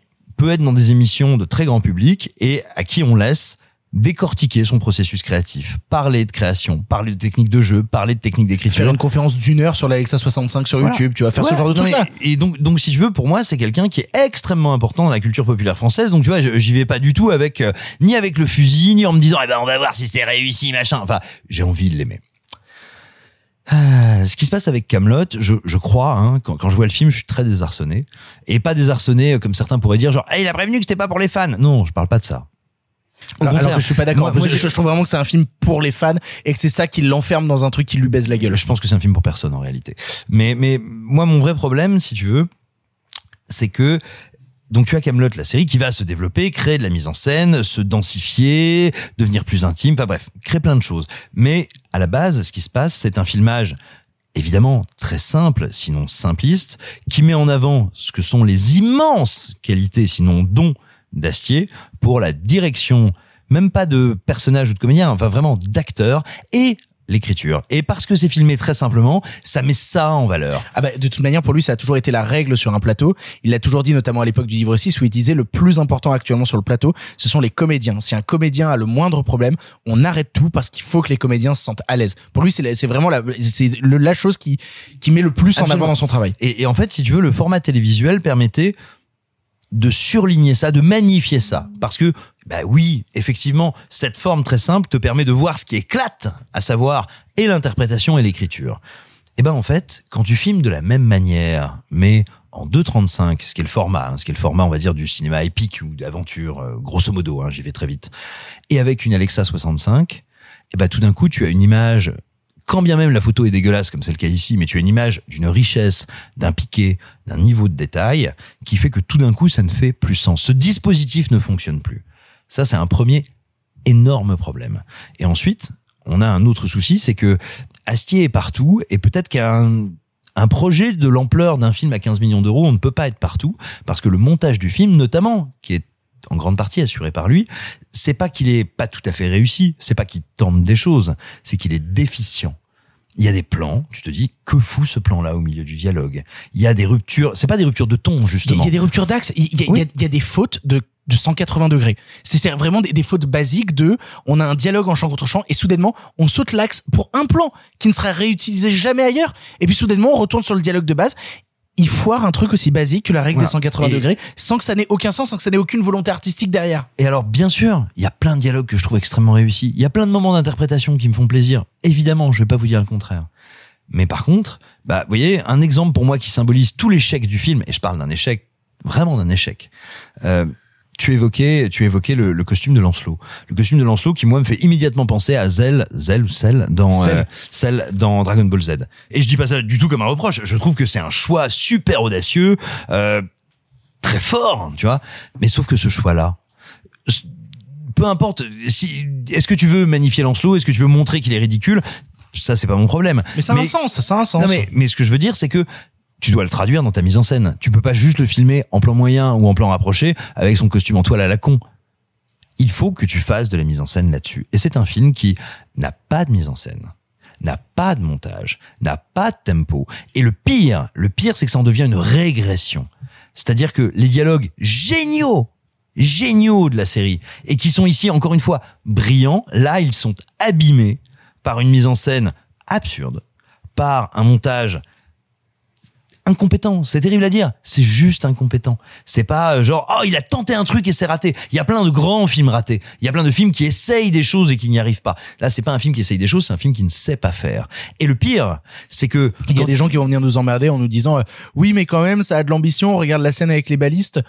Euh, Pitié. Mais non, mais non. mais elle- pardon. Mais elle est ratée. Mais attends, mais surtout, pardon. Il y, y avait un truc incroyable dans Camelot, c'est que justement le fait que tu n'aies que les moyens de filmer des gens qui parlent, tu dois imaginer quand ils te parlent d'une bataille, quand ils te racontent un truc, tout était hors champ.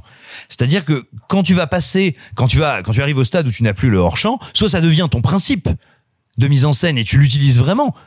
Soit tu fais ce qu'il a fait, c'est-à-dire que tu restes sur le même principe. 90% de dialogues à la con qui sont, comme tu l'as dit, aménagés en perdant des personnages, en revenant, machin, n'importe comment. Et de temps en temps, t'as comme dans une cinématique de PlayStation. Je parle pas de la qualité graphique, hein, je parle vraiment de l'organisation narrative. Comme dans une comme dans une cinématique de PlayStation, un petit bout de ce qu'on ne voyait pas avant. Alors par contre, deux choses. La première, je trouve les effets spéciaux moins dégueux que dans la bande-annonce. Absolument. Oui, oui, non, c'est pour ça que je le précisais bien. Je parle pas Ouais, de graphisme quand je dis PlayStation les 2. effets spéciaux sont de narration, vraiment moins de dégueux.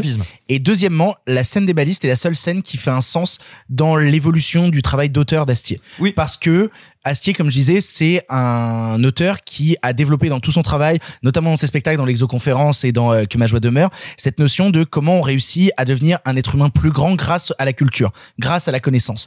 Et là où tout le film tourne à vide pour moi, parce que ça manque de propos de fond tout le long du film, au moment où il arrive à cette scène de baliste, il te raconte comment un peuple qu'on a toujours considéré comme formellement stupide arrive grâce à la culture musicale, grâce justement à l'appréhension de la musique, à devenir un peuple À s'élever, à se transcender. c'est ça, à devenir un peuple supérieur parce qu'ils ont la connaissance de la musique et ils ont la connaissance de la culture. Oui, Et- mais là aussi c'est très mal utilisé. Je suis désolé. Il y a, il y a eu tellement de choses dans la série sur la musique, avec le père Blaise notamment, qui l'a utilisé n'importe comment. Il y a eu tellement d'idées là-dessus sur ce que la musique leur dit, leur, leur amène. Et là, c'est ça t'est jeté encore une fois comme une cinématique narrative il y a 15 ans. Ah non, mais je suis d'accord avec toi. Je suis d'accord avec toi. Moi, je peux pas m'empêcher d'être déçu. hein. Et ça me fait chier.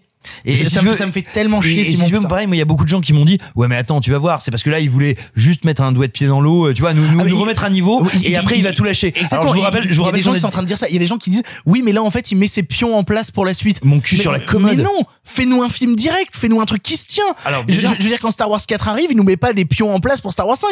Il nous fait un film avec de bout en bout, une histoire qui se développe, avec quelque chose comme ça. Genre, Et- s'il vous plaît. Et puis je te dirais la dernière fois qu'on a dit non mais vous allez voir là là euh, là euh, ça pue un peu des pieds mais euh, le deuxième va être énorme. C'était après la menace fantôme. Bon bah ce qui s'est passé c'est une des pires trilogies de l'histoire de l'humanité. Star Wars Et- 3, c'est un de mes préférés. hein.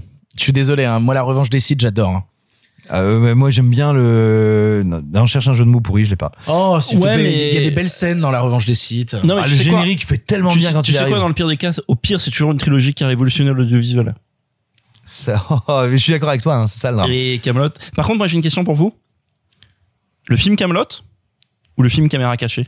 Euh, Caméra Euh, café, pardon. Caméra café. Et bah, tu sais quoi, j'ai fait une vanne en live que je vais pas du tout assumer là, mais que je vais dire quand même. Je ne l'assume pas avant de la dire, je préviens. Mais justement, on m'a posé la question et j'ai dit, bah, je crois qu'il y a plus d'envie de cinéma dans le film Caméra café que dans le film Camelot. Mais mais attends, c'est très simple. Et, le et- film- non, non, non, et ça me fait, ça me fait crever de dire ça. pas. Alors moi je dirais pas qu'il y a des envies de cinéma. crever de dire ça. Attends, attends, le film Caméra Café, c'est un Z purulent, mais comme tout Z qui se respecte, c'est surréaliste. Ça n'a aucun sens. C'est fou.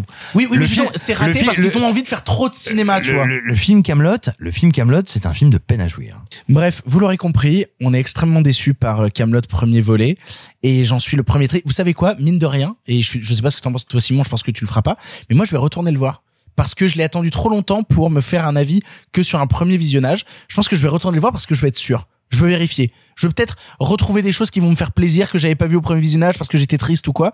Et je vais retourner le voir peut-être pour vérifier, c'est peut-être bête, tu vois. ça se passe mais- comment avec tes ex, toi, dans la, dans la vie? Euh, J'y retourne Oh là pour là. vérifier. non, mais pour vérifier, pour être sûr. Est-ce que j'ai bien fait de partir? Est-ce que alors je sais pas. Tu sais, a a priori, si ça te brûle, faut pas y aller, quoi. Bref, nous allons continuer. Club de bar dans le cinéma, bonjour. Oh là là, Sophie, tu nous manques. Hein. Nous allons enchaîner sur un autre film qui, j'espère, vous a beaucoup plus séduit. Ah, Quelle bonne semaine que celle-ci, puisqu'on va parler de Hold de Night Shyamalan. I'm scared! We have to get off this beach. People are blacking out going this way. If she makes it to the ledge, she might have a chance. Why is she stopping? Why is she stopping? Kara, wake up! Wake up! They have to know what this place does. I don't know! You're lying! Look! What is that? A message. We never leave each other. Nothing separates us. We're connected to something bigger. Hold Old est le nouveau film de M. Night adapté ici du roman graphique suisse Château de sable de Pierre-Oscar Lévy. Ici, nos personnages interprétés par Gaël Garcia Bernal, Vicky Crisps, Rufus Sewell ou encore Alex Wolf se retrouvent tous bloqués sur une plage paradisiaque au concept temporel très étrange et surtout dangereux. Ici, le temps s'écoule à une vitesse folle, 30 minutes représentant une année, une journée pouvant devenir une vie. Simon et Marc, vous avez vu le film, moi je n'ai pas eu le temps de le voir, donc je, je vais m'en remettre complètement à vous. Simon, qu'est-ce que tu as pensé de Hold de Night Shyamalan J'étais assez curieux du film pour une raison toute simple. Bon, je suis conscient, euh, comme toutes les personnes qui ont, qui ont dépassé les 12-13 ans, que euh, Night Shyamalan est un type qui est fini. Enfin voilà, c'est. Je suis pas d'accord. Mais c'est ton droit. Euh, mais, en même temps, tu as 11 ans, donc. Mais euh, ces, c'est ces logique. dernières propositions, euh, The Visit, euh, Split, euh, etc., c'est des choses qui t'ont pas plu? Bah non, attends, moi, de- regarder une descente d'organes au ralenti, ça me fait toujours rire, mais c'est pas très intéressant. Mais non, non, moi, non. moi, j'aime beaucoup Glass. Voilà, non, pour moi, je- je- c'est terminé depuis très longtemps. Néanmoins, il demeure un, technicien capable et il a adapté une bande dessinée assez brillante imparfaite mais brillante à plein d'endroits et qui euh, et alors je le dis pas du tout euh, je le dis pas du tout de, manière on va dire condescendante envers le- les, les travaux de, de Peters et Levy euh, mais qui pouvait être un vrai un vrai storyboard c'est-à-dire qu'elle c'est brillamment découpé c'est brillamment dessiné. Il y a des thématiques qui font écho à plein plein de choses dans la carrière de euh, de, de ce bon vieux euh, Chiabuku, enfin. Et, et du coup, je me disais, bah là, il, tiens, il peut se passer quelque chose. Il peut y avoir une rencontre amusante, ludique, sans parler de oh là là, ça va être dingue, de chef-d'œuvre, de machin. Et en fait non. Et en fait non, parce que euh, déjà Shyamalan, donc qui écrit aussi ses dialogues, est quelqu'un qui aujourd'hui ne sait pas écrire des dialogues, c'est-à-dire que ses personnages parlent. euh, bah, ima- imaginez, imaginez le, le cast de Plus belle la vie qui essaye d'imiter des Hollandais, ça marche pas. Non, mais il parle comme des personnages. Oui, exactement. Pas comme des vrais gens. Il parle comme des personnages. Euh, ce qui se passe, c'est que d'une histoire, qui est une histoire qui ne cherchait jamais à nous donner de justification, qui nous disait, tiens, voilà mon principe fantastique, surnaturel, voilà mon outil déclencheur, et regardons ce que ça fait à ces personnages, est-ce que ça dit d'eux, est-ce que ça dit de notre humanité? Lui, en permanence, arrête pas de nous dire, mais attention, je vais vous révéler quelque chose à la fin. Et tu fais genre, ah, t'es un peu con quand même. Bah, Shyamalan, ça a toujours été Mr. Twist. Hein. Bah oui, Non. mais non, déjà, d'une, pas toujours. Mais j'en reparlerai Voilà. après, vas-y. Et, et, puis si tu veux, y a, moi il y a des premiers trucs qui commencent à me faire tilt. Euh, je, je vais littéralement, je vais rien vous spoiler parce que littéralement c'est un truc qui n'arrive pas dans le film. Euh, très rapidement dans le film, quand les personnages arrivent sur la plage, il y a déjà quelqu'un qui est sur la plage et euh, une et la jeune fille de la famille dit ah mais je crois reconnaître tel rappeur. C'est un truc qui est dans la BD. Et dans la BD, ça va avoir une incidence particulière. Il va y avoir un rapport, une relation de conflit, enfin voilà, une relation de personnages entre ces deux protagonistes. Eh bien, dans le film, il ne se passera rien. C'est-à-dire que je pense véritablement que les, cet abruti a gardé, C'est vrai que gardé un dialogue. maintenant que tu le dis, ça ne m'avait pas effleuré l'esprit. Maintenant que tu le dis, a ça n'a gardé aucun impact. Voilà, il a gardé son dialogue qui n'a aucun impact, alors que dans la BD, il a un impact énorme. Bah là, il l'a pas mis. Mais il a quand même gardé le dialogue. Et là, tu te dis, on arrive à un niveau d'incompétence qui est spectaculaire, et c'est très vite confirmé par la mise en scène. C'est-à-dire qu'en gros, tout ce qui se passe est filmé avec à peu près, euh, je veux dire, avec, l'entrain d'une vache qui va au taureau, quoi. Euh, il essaye de faire rentrer les gens dans le cadre. euh, Tu sens qu'on ne faut pas mettre la perche dans l'image, et puis voilà, ça va bien. Euh, la photo est atone, c'est dégueulasse. Et puis par contre, comme il faut que ce soit PG-13 et que ça marche, dès qu'il va y avoir quelque chose de graphique, là on fait une petite ritournelle de mise en scène. Attention, hein, rien de nouveau, rien que vous n'ayez déjà vu 100 fois dans son cinéma. Et là on a deux énormes problèmes. C'est que d'abord, ces scènes sont beaucoup trop rapides parce qu'on doit être en PG-13. Donc, ces idées de mise en scène ne sont jamais des idées, mais des ritournelles, des pirouettes. Et, et en plus de ça, mais, mais, mais, mais ça, ça contrevient complètement à la scénographie du film, à savoir des gens sur une plage fermée sous le soleil. C'est-à-dire, il n'y a pas de hors-champ. Il n'y a pas de cachette. On se voit tous à chaque instant. Et on voit ce qui nous arrive. Et on voit ce que déclenche le vieillissement de nos corps. Et ben lui, comme il ne peut pas le montrer pour le studio, il n'arrive même pas à trouver un outil de mise en scène pour ne pas le montrer, juste il ne le filme pas. c'est vrai qu'il y a des moments où les personnages se perdent de vue et on n'arrive pas à comprendre comment. Alors ils sont sur, une, ils sont sur un truc plane. C'est une crique et tu te dis comment ils arrivent à se perdre de. Enfin, C'est plat. Il y a pas, il y a pas, il y a pas de contour, il y a pas de truc. Littéralement, c'est pas du hors champ, c'est du non filmé, c'est de l'abandon narratif. Donc le film n'a aucun intérêt. Le plus triste, le plus triste, c'est que aux deux tiers du film, il y a une séquence de 10 minutes dans la nuit où à nouveau, hein, on a toutes les tares que j'ai dit, mais on voit les thématiques qui ont pu l'intéresser. Les thématiques sur le vieillissement, l'éloignement des générations, mais dont il ne fait pas grand chose, mais on sent le potentiel. Et après ça, Et après ça, il va nous offrir un twist, donc qui n'est pas dans la BD, hein, mais un twist qui est abominable à, à deux endroits. Le premier, c'est que techniquement, il est répugnant de nullité. C'est-à-dire que littéralement, le type, après, après vous avoir fait subir Alors, le... ne, ne dis pas le twist, s'il te plaît. Non, je vais hein. pas du tout, je vais pas du tout dire le twist. Absolument pas, rassure-toi. Euh, après nous avoir fait le truc qui est interdit par la Convention de Genève depuis Cube, à savoir euh, bonjour, on est isolé, alors moi je deviens fou et je tue les gens. Tu fais oui, je, te, je t'avais pas vu venir mon petit chat. Et ben après ça, il te fait genre, eh bien révélation, euh, moi je suis le méchant pour ça, et maintenant parce que j'ai besoin de parler, je vais expliquer mon plan diabolique. Et là tu fais genre, ah bah euh, même Roger Moore, même Roger Moore en mangerait sa perruque quoi.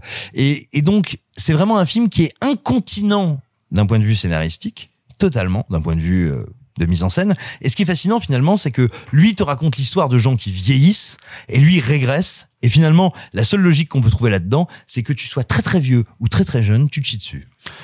Marc, toi aussi, tu as vu le film. Qu'est-ce que tu en as pensé? Ces dernières années, à chaque fois qu'il y a un film de Shyamalan, il y a toujours le truc est-ce qu'il est revenu ou non? À chaque fois. C'est comme s'il fallait qu'il revienne de quelque part. Hein. Évidemment qu'il revienne de la gloire de ses premiers films. Il a pas besoin de revenir. Il a fait glace et c'est sublime. Je vais revenir un peu sur ses premiers. parce que- Inglaçable, tu veux dire Non, mais parce que tout à l'heure, t'as dit, euh, tout à l'heure, t'as dit, euh, Shyamalan, c'est toujours des twists.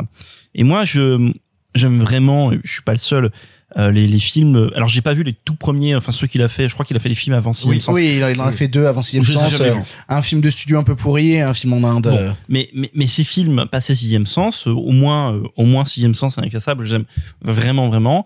Et moi, je vous demande, est-ce que vous, ça vous intéresse réellement le twist soi-disant twist qu'il y a dans sixième sens et incassable? Est-ce que le twist qu'il y a dans sixième sens vous intéresse plus que la séquence où euh, le petit gamin doit faire des pas en avant ou des pas en arrière selon qu'il ait ou non la confiance de Bruce Willis Ouais, mais- mais- Est-ce que mais- le mais- parcours émotionnel. Mais- en fait, mais- il se mais- trompe sur ce qu'on aime dans son Tu, tu cinéma. sais que j'ai fait une grosse vidéo là-dessus pour dire que euh, le twist de Sixième Sens n'avait aucun intérêt parce que le film n'y change rien et qu'au final le film est toujours aussi C'est- agréable en termes d'évolution c'est pas qu'il a dramaturgique. aucun intérêt. S'il a un intérêt, il fait partie du film. Mais juste, c'est pas ça le centre. Est-ce que C'est pas ça qui te bouleverse en fait. Pour, pour moi, son meilleur twist, de toute manière, ça reste euh, celui du village. J'adore le village. Je suis désolé. Euh, Moi, son meilleur twist, c'est celui de sa carrière. On a cru que c'était un bon réalisateur et en fait non. Simon, a peut-être pas tort, le village c'est formidable pendant 45 premières, les 45 premières minutes. Mais bref, incassable, est-ce que le twist, soi-disant twist, est-ce qu'il y a un twist d'ailleurs dans incassable Oh, pas, pas- Si, il y Le en a copain, un. le copain, c'était le méchant. Justement, c'est ça pour vous dire, mais est-ce que ça vous intéresse plus que la séquence où Bruce Willis découvre que c'est lui le super-héros, qui a la musique incroyable, qui est une des plus belles partitions de James Newton Howard, bref. Donc, il y a déjà ce malentendu sur la carrière de, de, de, de Night Shyamalan, et je Mais crois que peut-être le malentendu de sa part. et de malentendu de sa part parce que je crois qu'il y a cru à ce malentendu et ensuite c'est devenu une marque parce qu'ensuite il y a, y a on voit bien qu'il y a un changement de paradigme dans son cinéma quand on arrive à des trucs comme la jeune fille de l'eau ou par exemple phénomène ou phénomène du coup tu ne t'intéresses plus au film au phénomène tu veux juste savoir pourquoi les gens se suicident littéralement phénomène il y a plus d'intérêt à part savoir parce que phénomène parle il y a des vagues de suicides dans le monde les gens Non, si déjà il y a un énorme. Attends, pas. Excusez-moi, il y a un twist énorme dont on parle peu dans Phénomène. Il y a un twist gigantesque. C'est Mark Wahlberg joue un scientifique. Oh là tu là. reparles mal de Mark, Mark Wahlberg je te casse les bras Je l'adore, je l'adore. Marky Mark. Mais je l'adore. Marky Mark Mais c'est moi, moi je l'aime en caleçon, quoi. Euh, dans No Pain No Gain. Qu'est-ce que c'est bien, No Pain, No Gain C'est super. Bref, donc tu vois, il y a ce malentendu. Et donc, y- y- voilà, depuis qu'il y a eu cette désacralisation de Shyamalan, ensuite mêlé à un pseudo retour post The Visit, au moment où il a fait The Visit. Mais un un retour film- commercial en réalité, un- c'est ça qui est un- C'est terrible. un film que je déteste, The Visit. Je trouve ça, ignoble. je trouve ça Evil Dead je- version. je- je suis pas fan de The Visit non Bon. plus. hein. Par mais un contre, retour commercial. Il est revenu en grâce commercialement après After Earth, après euh, le maître de dernier maître Voilà. de l'air. After Earth, c'est compliqué aussi. Oh, le dernier mètre de l'air. Faut pas citer ça. Euh, hein. non, mais même Il y After a des gens qui font des crises cardiaques quand tu parles de ce After genre Earth, c'est un film qui a une super idée parce que moi, j'adore cette idée de terre redevenue sauvage, hostile à l'homme, la terre qui se bon, mais le film c'est littéralement rien le film. Et et donc, par contre, moi j'aime bien Split. Je trouve pas que c'est incroyable, mais j'aime bien Split, qui est un film qui te dit je vais te faire un film d'horreur, et qui à la fin te dit en fait c'est un film de super héros, le savais-tu? Et je, je, je- je- pourquoi pas? Par contre, je déteste ce Glass qui est trop conscient de ça. Du coup, il est bête. Putain, moi j'aime beaucoup Glass. Je sais, je Mais préfère même bête. Glass Mais- à Split. hein. Mais tu sais, le problème de Glass, c'est que c'est un film qui te dit genre, eh, je, I am not another super-hero movie, donc je vais tout retenir, je vais tout retenir, je vais tout retenir, mais j'ai envie de te dire, en termes de... Je trouve la, scène finale de Glass sublime. hein. Je Euh, en, en- en termes de spectacle comme de sexe, tout retenir c'est très bien, mais il faut avoir quelque chose à lâcher à la fin. Bah, c'est pas le cas. Waouh. Et donc voilà. Et donc j'en viens, j'en viens à Holt et donc je vais voir Holt avec à chaque fois le même sentiment, c'est-à-dire est-ce que tu vas le voir revenir? Est-ce que bon bref, c'est un peu bête, mais après c'est des questions qui à chaque fois qu'il y a un Tim Burton qui sort, on se pose les mêmes questions est-ce qu'il reviendra? Bref, et donc Old, c'est un film où dès les dix premières minutes, tu comprends que t'es dans un truc qui ressemble fondamentalement à euh, un du Blue Mouse. Enfin, ça ressemble à Nightmare Island au début. On avait fait une émission sur Nightmare Island, ça ressemble, ça ressemble à Nightmare Island, mais il a même pas le côté golito parce que les pires Blue Mouse sont jamais fondamentalement désagréables à regarder. Ce sont toujours des films d'exploitation. sont Golito, quoi. C'est des films d'exploitation Nightmare- rigolos. Nightmare Island, c'est Golito, c'est le train fantôme. Ouais, mais ça me fait vraiment pas envie. Hein. Non, mais je l'ai regardé Nightmare Island, je me suis, bref, mais je, mais, mais je me suis pas ennuyé. Reviens à Old. Mais donc, Old, donc c'est du, c'est du Mouse, il y a un concept, il y a des personnages qui sont inintéressants, qui vont vivre des choses inintéressantes, que toi t'as trois longueurs d'avance sur eux, ce qui est quand même assez pénible parce que du coup ils sont idiots. Et en T'as envie qu'ils meurent Et, et en termes de fusil de Chekhov, c'est pas que le mec pose le fusil, il fait alors là j'ai mis le fusil, là j'ai mis les balles. Euh, est-ce que est-ce que je mets les deux ensemble? Regardez, je vais les mettre Ah non, mais ensemble. il, il a mis les deux ensemble et en plus il a regardé dans le canon pour voir si c'était nettoyé. Mais, mais, Elle est super Ah, drôle, oui, celle-là. mais, mais, mais du coup le film en fait, la finalité de ça c'est que le film est inconséquent. Il se passe des choses dont on se moque. Le plus amusant dans le film, c'est quand on voit les personnages souffrir, mais c'est pas le but du film. Je pense pas que ce soit un film qui s'amuse de la détresse des personnes, enfin du mal des personnages. Bah, D'ailleurs, il y passe pas de temps en réalité. Non, non, il est passe pas de temps et c'est comme tu l'as dit, souvent c'est hors champ et toi t'es là en mode, euh, c'est vraiment un film d'éjaculateur précoce ou de, ou de non-éjaculateur parce que vraiment, il y a- à chaque fois qu'il y a un truc qui pourrait être marrant, il le montre pas. C'est un film qui, qui, qui veut être malin en disant, t'as vu, je montre pas, je fais comme, je, je fais comme Ridley Scott, je montre pas l'alien, tu vois, mais je suis en mode, mais ça, ça commence à bien faire ça.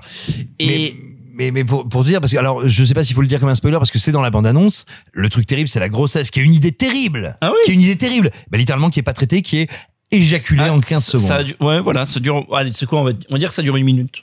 On va être généreux, on va dire que ça dure. Mais bref. Et du coup, le rapport au temps, par exemple, le rapport au temps dans le film ne marche jamais. C'est pour ça que je suis très curieux de lire la BD. Mais le rapport au temps, donc à la temporalité, les différentes. En plus, il y a un truc qui devrait être génial, c'est qu'en effet, les ados vieillissent beaucoup plus vite parce que quand on est ado, on, voilà, Et pour on- eux c'est génial. on se déforme, on se métamorphose beaucoup plus vite que quand on est adulte. Parce qu'en effet, le, dans les euh, 30 premières minutes du film, le personnage de Rufus Sewell, physiquement, ne change pas beaucoup. Donc, mais c'est pas traité par le film, c'est juste là.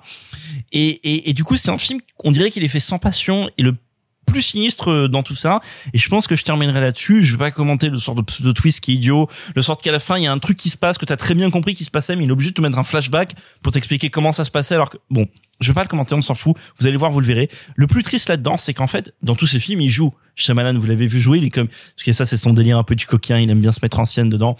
Et, et donc, il joue dans ce film-là. Et il a un rôle qui est pas anodin, qui est mineur dans le film, mais pas anodin. C'est qu'il fait un peu le, le metteur en scène et le filmeur du malheur des personnages. Et il y a un truc qui est en fait tellement médiocre dedans, de lui qui est là à dire, tu as vu, je suis le, je suis le, maître des je suis le puppet master, tu vois, je suis, je dirige tout. Et que ce qu'il y a dans le film est tellement médiocre qu'en fait, ça me rend malheureux de le voir faire ce genre de caméo dans le film pour un film qui, comme je l'ai dit, est inconséquent. Et puis, je me rends compte que j'ai- pas dit un truc que je voulais dire sur ce que je trouvais abominable dans le dernier twist. Euh, S'il y a bien un procès qu'on ne peut pas faire, une accusation qu'on ne peut pas faire à Shyamalan, c'est la bêtise. Et Shyamalan a décidé donc d'ajouter, parce que ça n'est pas dans l'œuvre originale, dans son twist, une notion, on va dire, de gros doigt d'honneur à ce qu'on appellera le big pharma. Et je trouve que dans la période actuelle, choisir de dire, eh, moi je vais vous faire un film où on dit que big pharma, c'est les salauds comment dire, j'ai pas une grande passion hein, pour les organisations capitalistes. La manière dont il le fait est une manière poujadiste, ignoble, dégueulasse. C'est vraiment, c'est c'est le film de, de quelqu'un de médiocre. C'est marrant parce que j'ai pas vu Hold et donc du coup j'arrive pas du tout à comprendre comment on peut en arriver à Big Pharma. Vra- vraiment je ne Mais comprends tant- pas comment c'est possible. Non, mais tant mieux, tu sais quoi, tant mieux, mais. On dira en off si tu veux. Ouais, non, non, non, bah non, non, parce que du coup, ça m'intrigue, donc je vais aller voir le film, tu vois, mais non, je suis très intrigué, je suis très intrigué. Vous l'aurez compris, les gens autour de cette table n'ont pas aimé Hold. C'est pas le seul film qu'on n'a pas aimé cette semaine, puisqu'on va enchaîner tout de suite avec le suivant. Alors là, on est, putain, on est pas loin du Alors, on est sur l'autoroute du YOLO. hein. Ah, là, on a atteint une étape, les amis, on est sur un autre truc. On va parler de Space Jam 2. You gotta win this game Let's end this. Yes, you cry? and get our son back.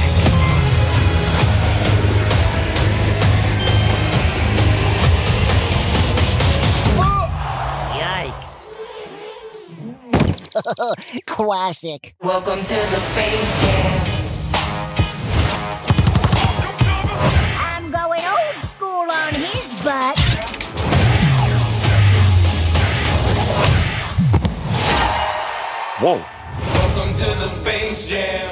Space Jam. 2 est le retour de la licence Space Jam au cinéma 25 ans après le premier opus. Exit Michael Jordan et bienvenue à LeBron James qui, pour réussir à sauver son fils, va devoir s'associer aux Looney Tunes pour gagner un match de basket se déroulant dans le Serververse, univers informatique issu des studios... Serververse issu des studios Warner Bros. et dirigé par une intelligence artificielle omnipotente et dictatoriale. Avec Marc, on a vu Space Jam 2. Marc, t'en as pensé quoi? Rien. Allez. J'en ai pensé, on va briser la glace tout de suite. C'est littéralement un des pires trucs, pas un des pires films, un des pires trucs que j'ai vu dans ma vie. Vraiment, c'est c'est et c'est un film que j'ai regardé avec une fascination. Je crois que j'ai j'ai déjà fait la enfin j'ai déjà fait la référence plusieurs fois dans ce podcast. Je vais la refaire. Vous savez, c'est cette fameuse citation de Nietzsche quand vous regardez l'abîme, l'abîme vous regarde. Putain. De nouveau, c'était ça. Ah bah là, il nous contemple. Hein. Je t'aime tellement. Mais voilà, de nouveau, c'était ça, Space Jam. C'était euh, et, et vous savez, pareil, il y a quelques années, il y a pas longtemps, on avait vu les photos de cette jeune scientifique qui était toute contente parce qu'elle avait trouvé la modélisation d'un trou noir. Bah moi, pareil. Là, j'ai vu un trou noir de mes yeux, mais en visu, j'avais même pas les lunettes de protection euh, qu'on a pendant l'éclipse. Vous voyez un, un trou noir directement. C'est-à-dire un endroit où il y a de la matière qui rentre d'un côté. Donc la matière, c'est la matière film, c'est-à-dire le catalogue de la Warner. C'est un film. Si vous voulez, on en parlait en micro. C'est le Ready Player One version Oh non non non non non, on va pas aller là-dessus. Non, non, mais non, non, c'est Ready Beger One. Mais non, voilà. mais, mais je le dis pas méchant. J'aime pas trop Ready Player One, mais je le dis pas par rapport. Comment dire Je lui dis c'est un, c'est un des c'est un des fils bâtards de Ready Player One. C'est comme ça. Ça, je suis d'accord. C'est c'est la vie. C'est comme Spielberg a engendré des, des, des cinéastes débiles. Malheureusement, c'est la réalité. Mais non, est-ce que c'est pas un film qui, ce que je trouve paradoxal et incroyable, a le sentiment de prendre la suite de Ready Player One alors qu'il est précisément ce que dénonce Ah Ready non, Player One? je, je pense qu'il est conscient d'être de la merde. Je pense qu'il a même pas envie de bien faire. Mais donc, tu vois, donc d'un côté, donc t'as t'as de t'as de la matière film qui rentre, ou de la matière pellicule qui rentre, ou de la matière numérique, si vous voulez, dans le trou noir. Et de l'autre côté, bah rien. Tu vois, c'est principe trou noir, rien. Pas un trou de verre. Ça va pas un autre endroit dans l'espace, rien.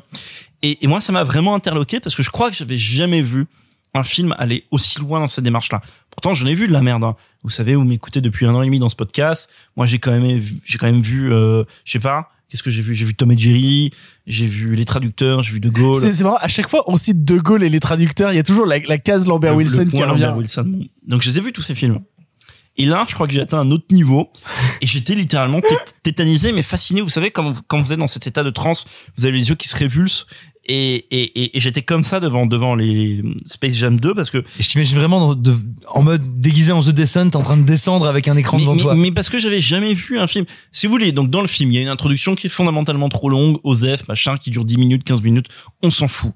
Le, le film commence entre guillemets au bout de, au bout de ce temps-là, on va dans le monde des tunes et là vous avez un film qui, vous savez comme dans, euh, il y a cette scène dans euh, Team America où il y a un personnage qui vomit en continu pendant ça dure très longtemps. Mais son- qui est un des gifs les plus utilisés au monde. voilà, qui a des- dure très longtemps son vomi, bah c'était ça dans, dans, dans Space Jam 2, c'est-à-dire il y a la Warner qui vous vomit son catalogue, les IPs, voilà, les fameux trucs de toutes ces licences, etc. Et donc vous avez cette, cette suite de scènes infernales dont vous avez peut-être vu des bouts sur Internet avec bah, Max Fury Road, avec Matrix, avec Casablanca. Le truc qui est plus- le plus fou, si vous voulez, c'est que tout le monde est devenu dingue devant l'extrait Mad Max Fury Road, qui est de très loin, et de très très loin, peut-être le moins dégueulasse. Ce qui est- ce qui est- ouais, ce qui est le mieux, ce qui est le Ah, moins bah, pire. bah, c'est sûr, si tu compares à l'extrait de Casablanca Ah, ou de. Matrix, euh, Non mais Casablanca, si vous voulez la vanne, et, et, et je remercie, alors je me rappelle pas qui m'a fait avoir la révélation sur Twitter parce que j'avais pas compris.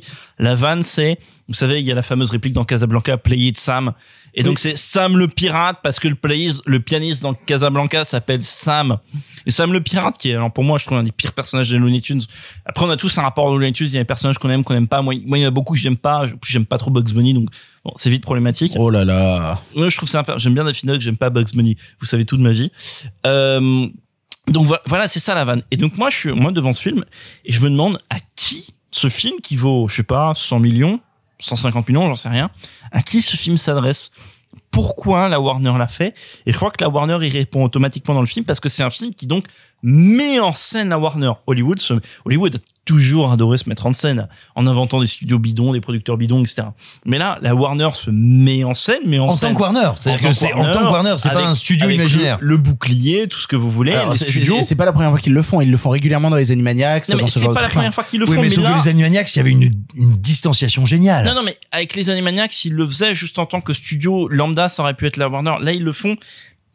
Ils invoquent leur, leur 100 ans d'histoire avec.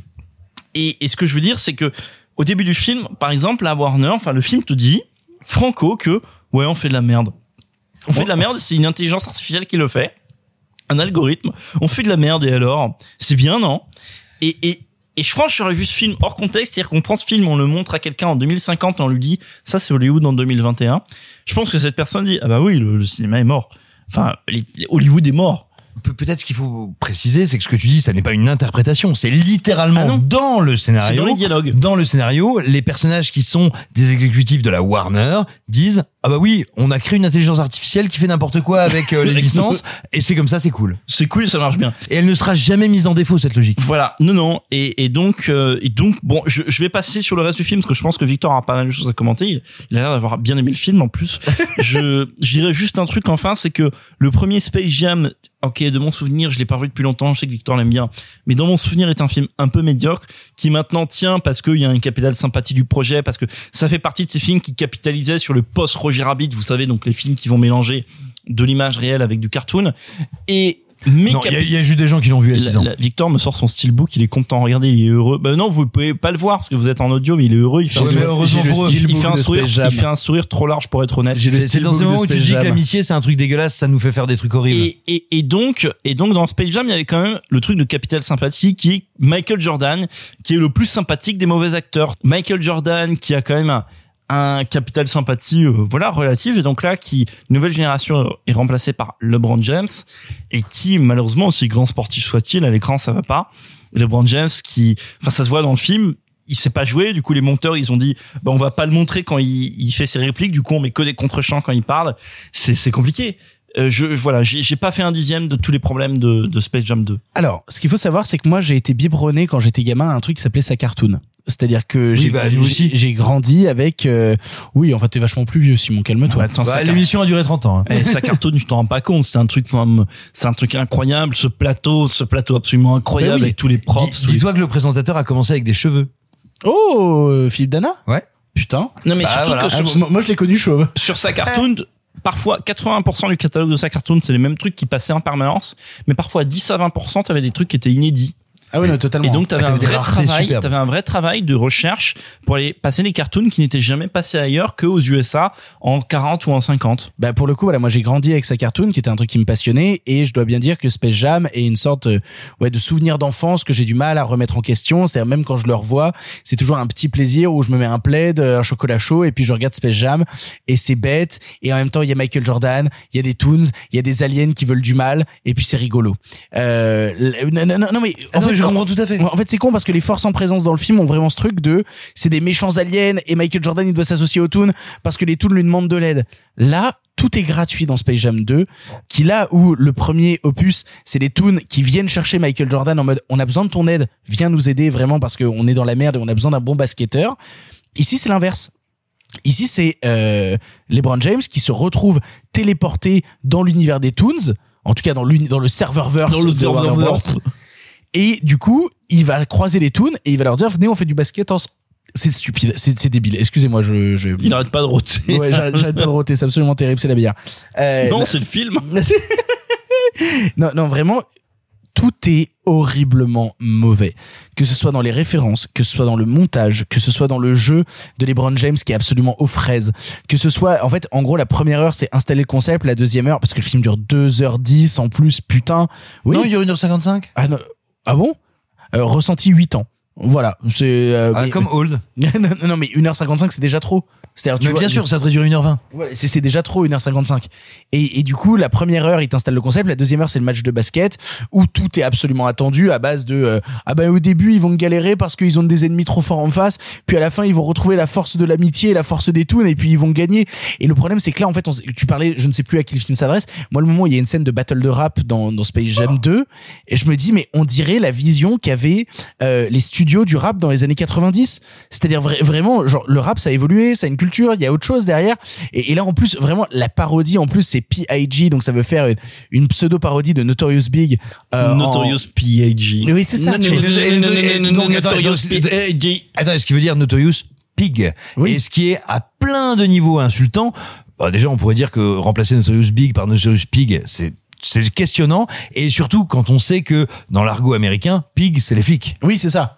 Non, non, euh, non, non, non, mais voilà, il y a un à truc tous les niveaux. J'avais pas poussé plus loin, À mais tous les niveaux, c'est délirant que les mecs aient laissé passer ça. Non mais il y a, il y a trop de choses qui vont pas, que ce soit dans l'écriture, que ce soit dans cette idée de d'intelligence artificielle qui dirige la Warner, avec tout ce public autour qui est composé euh, seulement de personnages issus de licence Warner, enfin de cosplay moche issus de licence Warner absolument horrible où vont se côtoyer à la fois le, le géant de fer et les personnages d'Orange Attendez, Mécanique. ce que je veux dire, c'est que les mecs ont tellement passé ça au milkshake. Enfin, je pense que grosso modo, euh, les, les gens qui ont fait ce film ont demandé à la Warner un Excel. Vous savez, un Excel qui recense toutes les euh, Toutes les licences. toutes les licences, Toutes les mais même pas les licences, les films. Ce que je veux dire, c'est qu'il y a quand même un moment un figurant qui est Vanessa Redgrave Ah, dans The dire. Devils de, de Ken Russell. Je veux dire, qui finit dans ce truc-là où qu'il y a un mec qui Non mais attends, il faut s'arrêter là-dessus parce que ce que ça a d'obscène, c'est que The Devils de Ken Russell, c'est un film culte, un film gigantesque, un film important, un film d'ailleurs dont s'inspire Benedetta de Paul Verhoeven. Or, ce film, il n'est pas commercialisé par la Warner. Il n'est pas aujourd'hui trouvable, achetable légalement.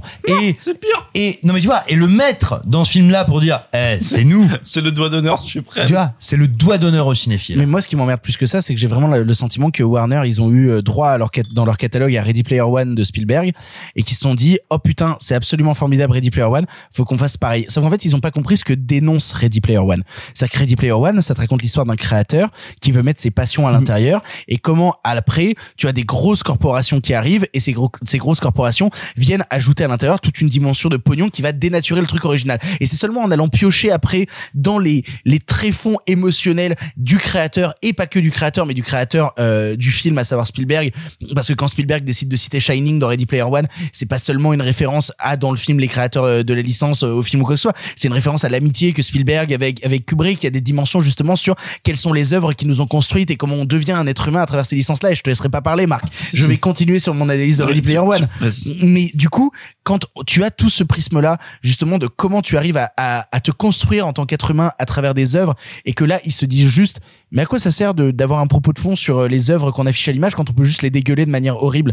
Moi ça me traumatise. Ça me traumatise à quel point ils, ils essayent à tout prix de citer Ready Player One et ça se voit notamment par le fait qu'ils ramènent le géant de fer à l'intérieur pour en faire un truc qui était littéralement ce que dénonçait Ready Player One. C'est et, et c'est horrible de, de parce que je vais être le, le défenseur primaire de Ready Player One, qui est un immense film. Mais si vous l'aimez Moi, pas, je vous veux bien être vraiment le défenseur cons. secondaire, il y a pas de problème. Mais non, non, non, vraiment ceux qui aiment pas Ready Player One euh, aiment juste pas le cinéma. Euh... Ah, j'irai pas jusque-là. c'est un peu gratos. Euh, non, mais ce que je veux dire par là, c'est que je ne comprends pas qu'on puisse aussi mal comprendre Ready Player Mais- One mais- et ensuite l'utiliser en mode, eh ben maintenant on va faire du pognon de manière absolument dégueulasse Mais- et horrible mais avec. c'est là où t'as tort, Victor. Non. C'est qu'ils l'ont compris, Player One. Oh là là. Mais non, non, je dis pas ça contre. Ils, ils ont compris tout ce que tu viens de dire, sauf qu'ils s'en bat les couilles. mais non, mais par- là, là, je Là, pense, je suis, je suis d'accord. là, je pense que c'est là où il y a une, mé- pour moi, il y a une méprise de ta part, Victor, c'est que tu penses qu'ils sont idiots, ces gens-là. Je pense qu'ils savent très bien ce qu'ils font. Je suis désolé, Ready Player One, on peut aimer, on n'aime pas. C'est pas un film très difficile à appréhender, je pense. Et et dans, ou, ou du moins dans ce que le film raconte sur le Oui, il est très clair la mise en scène de la pop culture et les limites de cette mise en scène. Et je pense qu'ils l'ont très bien compris, ça, il y a pas de problème. Je Sauf pense- que eux, ça leur va. Le, sta- le Non, statu quo horrible. ça leur va, ça leur ils ont sont rien à péter. Ils ont rien à péter, ils se disent juste, on a ce catalogue qui littéralement ne sert à rien. C'est à quoi sert Barry Lyndon à part vendre des, à part vendre des, des, des Blu-ray parfois? Bah non, on pourrait mettre un figurant de Barry Lyndon. Les Toons rapportent plus autant qu'assez. C'est des propri, c'est des, c'est des matières premières à exploiter, c'est des mines. Mais, mais je te dirais même, il y a, il y a une menace Mais pour moi qui est très explicite dans le film. C'est le, le méchant qui est Al, Algorithm, algorithme. Qui est Don Cheadle. Non, mais attends, et qui dit à un moment, Oh qui dit à un moment, euh, de toute façon, les toons, ça marche plus, donc on va les effacer. Et en fait, le film te dit ça. Il te dit, si tu ne m'aimes pas, si tu n'aimes pas les licences que je te montre, là, tu vois, en fait, je te fais un petit tableau. Et ben, si tu ne réponds pas à ça, je saurai ce que je dois effacer. C'est ça le cynisme absolu. Bref, vous l'aurez compris, Space Jam 2 est absolument horrible. Mais, Euh, ah, il est horrible, mais, mais alors, Mais je, je suis désolé, je terminerai là-dessus. Il est presque documentaire sur l'état d'Hollywood.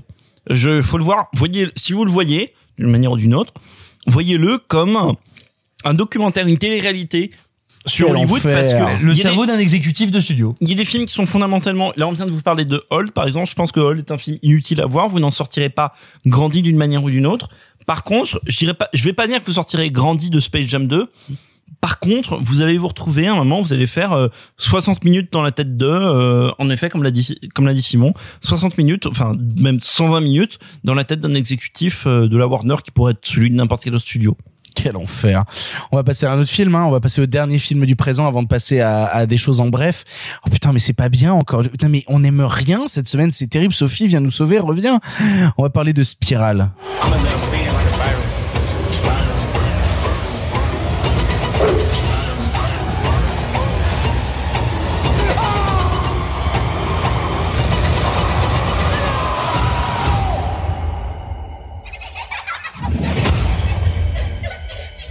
Hello, Detective Banks.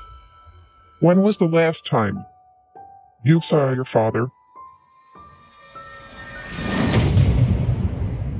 Spirale, l'héritage de Saw est le nouveau volume de la saga annoncé comme un véritable renouvellement avec Chris Rock dans le premier rôle et à la production d'ailleurs, Samuel L. Jackson au casting et le retour à la réalisation de Darren Lynn Bousman qui avait déjà dirigé les épisodes 2, 3 et 4. Le concept reste pourtant toujours le même, un tueur, des meurtres inexpliqués, des remises en question des parcours de vie, des tripes et des boyaux un peu partout. Alors, est-ce que la licence a vraiment été renouvelée? Simon, toi, qu'est-ce que tu en as pensé? Bah, Saw, c'est passionnant. Saw, c'est passionnant parce que c'est une des dernières euh, licences originales et, euh, et qui a été extrêmement vivante pendant quasiment une dizaine d'années dans le cinéma hollywoodien d'horreur.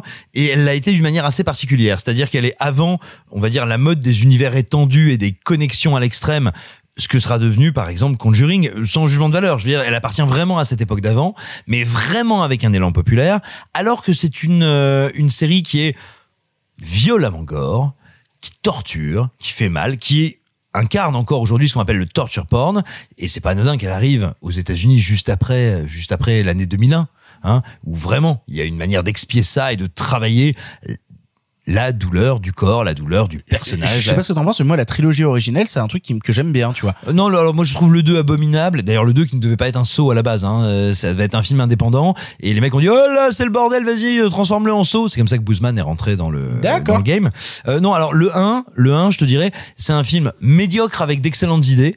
Et, et c'est ça l'ironie de la chose, c'est que euh, plein de trucs qui sont devenus les signatures esthétiques et plastiques de Saw étaient pour James Wan et Lee Wannell, euh, son, euh, son co-auteur, co-réalisateur et aussi interprète dans le film à l'époque, c'est le brun dans la, dans la salle de bain. Pas le réalisateur de Invisible Man Euh, si, absolument, mais, mais puis surtout de, euh, mon dieu, attends, excusez-moi, là, il faudra faire une pause et couper, mais de, euh, Euh, Upgrade. Oui, et c'est aussi le réalisateur d'Upgrade. Enfin, c'est un mec qui a un, un vrai malin, euh, Lee Wannell. Bref.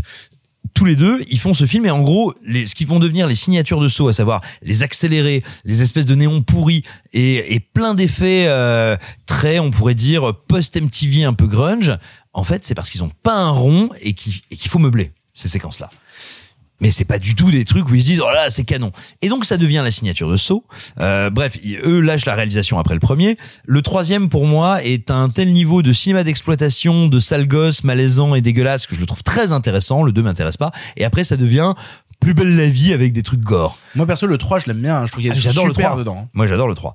Mais euh, mais mais voilà, après ça devient vraiment et je le dis alors pour le coup avec de l'amour. C'est pas c'est pas du tout du mépris, ça devient plus belle la vie avec des trucs gore et c'est débile et c'est rigolo. Plus belle la mort? Oui, non mais, mais mais sauf que les mecs sont tu sens qu'il y a un vrai premier degré. C'est pour ça que c'est drôle. C'est pas des gars qui, qui font le truc à la piste. C'est pas chaque Ouais, euh, après des trucs comme Saut 3D, c'était horrible. Hein. Oui. C'était abject. Mais c'est pour ça que lequel c'est- lequel? C'est le 7. Saut 7 qui s'appelait donc du coup Saut 3D. Qui s'appelait Saut 3D, où il y a le chanteur de Linkin Park, paix à son âme, Chester Bennington, je me remettrai jamais de ta mort, euh, qui euh, meurt dans le film, qui se fait torturer dans Absolument. une bagnole et tout. Mais Et, et où c'est celui où il y a, en fait, d'habitude, genre, t'as genre 6 pièges par film, et là, t'en as le double, t'en as 12 dans le film. C'est éreintant. C'est ça, c'est vraiment le rythme du film est éreintant. Mais, mais pour te dire, si tu veux, voilà, tu as cette décennie qui te fait une euh, franchise d'exploitation incroyablement mal aimable, incroyablement dégueulasse, incroyablement premier degré et incroyablement populaire.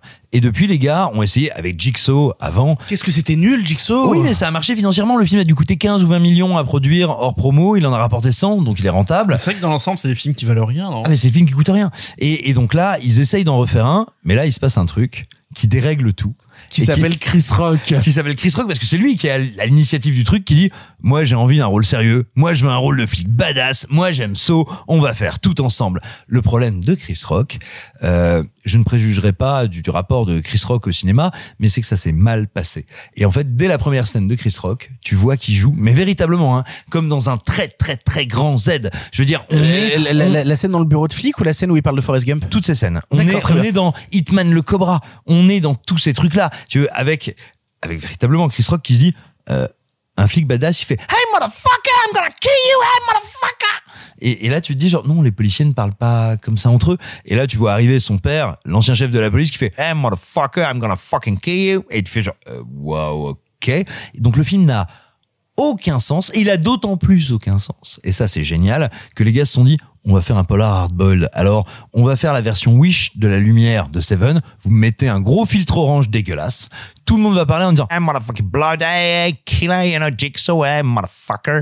Ça n'a mais littéralement aucun sens. Les pièges sont nuls à yesh. Mais vraiment, les pièges, tu veux vraiment les pièges, c'est euh, qu'est-ce qui se passe si tu oublies ton enfant sur le feu? Bref, le film est, est le premier vrai Z de la saga Saw. C'est-à-dire que jusqu'à présent, Saw, c'était du cinéma d'exploitation très méchant, très mal aimable et qui, un peu par miracle, fonctionnait.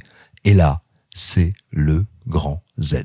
C'est d'une débilité au-delà de tout. Et juste pour terminer, je vous dirais, il y a cette chose magnifique. Magnifique, c'est quand il faut faire un flashback, mais qu'on n'a pas les moyens ni de faire du rajeunissement numérique, ni de vraiment euh, faire un truc avec la photo, bah on met une grosse moustache à, à Samuel Lee Jackson qui est toujours pas capable Oh de, de putain, la- courir. la moustache, il est toujours pas capable de courir, donc donc il est toujours assis en criant et et qu'est-ce qu'on fait à Chris Rock? Bah, Il est habillé en flic, mais pour qu'on voit la différence avec la scène d'avant, il a une casquette à l'envers. Parce que bien sûr, les flics jeunes, ils ont une casquette à l'envers. Et là, genre, hey, you know, daddy, hey, you know, I'm a badass cop. eh. Et tu fais genre, mais c'est incroyable. Ce film, c'est une des plus grandes comédies américaines de Z, de nanar de ces deux, trois dernières années. C'est exceptionnel.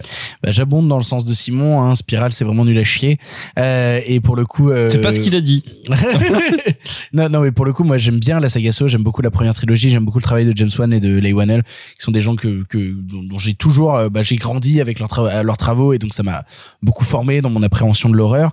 Euh, et j'ai détesté ce qui était devenu Saw justement. Tu parlais de cette grande Moi, saga d'exploitation. Moi, j'aimais bien. moi. Ah non, moi justement, j'ai trouvé que ça s'était perdu en fait, et que je trouvais ça beaucoup plus intéressant quand ça essayait d'évoquer des tréfonds, que ça te parlait justement de qu'est-ce que c'est qu'un homme qui est au bord de la mort. et Mais qui ça, essaye de... on en a jamais parlé. Si, si, ça parlait justement de c'est un mec qui est au bord de la mort et qui essaye de régler ses comptes avec l'humanité. Il y avait un truc énervé de, tu sais, quasi nihiliste de dire justement, bah en fait les humains c'est de la merde et je vais les faire payer, tu vois.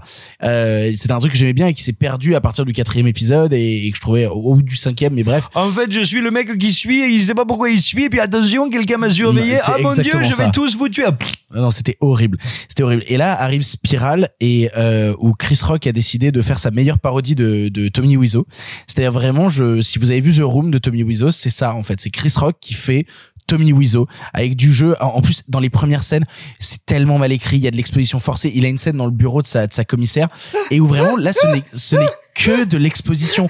C'est vraiment euh, elle qui lui dit, euh, qui lui dit, mais putain, tu peux pas te calmer, ça fait quand même 12 ans. Comment ça, tu dis que ça fait 12 ans? Tu veux dire que ça fait 12 ans que j'ai balancé un flic et que j'ai eu une putain de médaille? Mais attends, tu peux pas dire ça parce qu'il y a quand même mon père. Tu sais, mon père dans le tableau C'est est des là. gens qui- c'est des gens qui sont assez bêtes pour se dire, bah attends, des flics badass, ils crient. Oui, non, et puis surtout, ils racontent l'histoire. Ils sont en train de raconter le background des personnages.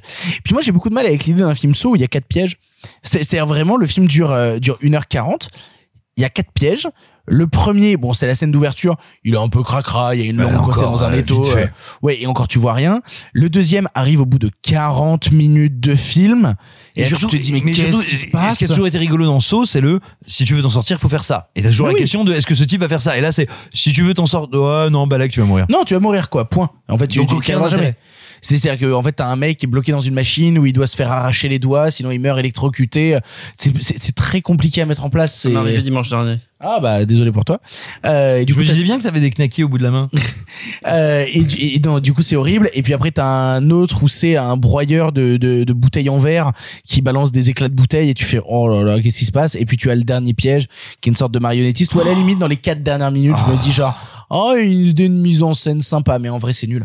En vrai c'est nul et je pense qu'il est temps d'arrêter la saga Saw ou alors vous acceptez l'idée que vous la rebootez entièrement. C'est-à-dire Non, mais- vous arrêtez de vouloir faire des pseudo-suites à un univers qui ne peut plus tenir debout et qui en fait ne peut plus tenir debout depuis la fin du troisième épisode mais parce même que avant, attends, soyons honnêtes, même avant le troisième épisode, ça ne tenait pas debout. C'est pas ça qui se passait. Si. C'est qu'on était dans une décennie non, je suis pas où le cinéma toi. américain avait envie de se faire mal. Oui, il a mais- pas envie de se faire mal. Oui, Donc mais, ça marche plus. Mais même au-delà de ça, à la fin du 3, le spoiler, à la fin du 3, le tueur il meurt.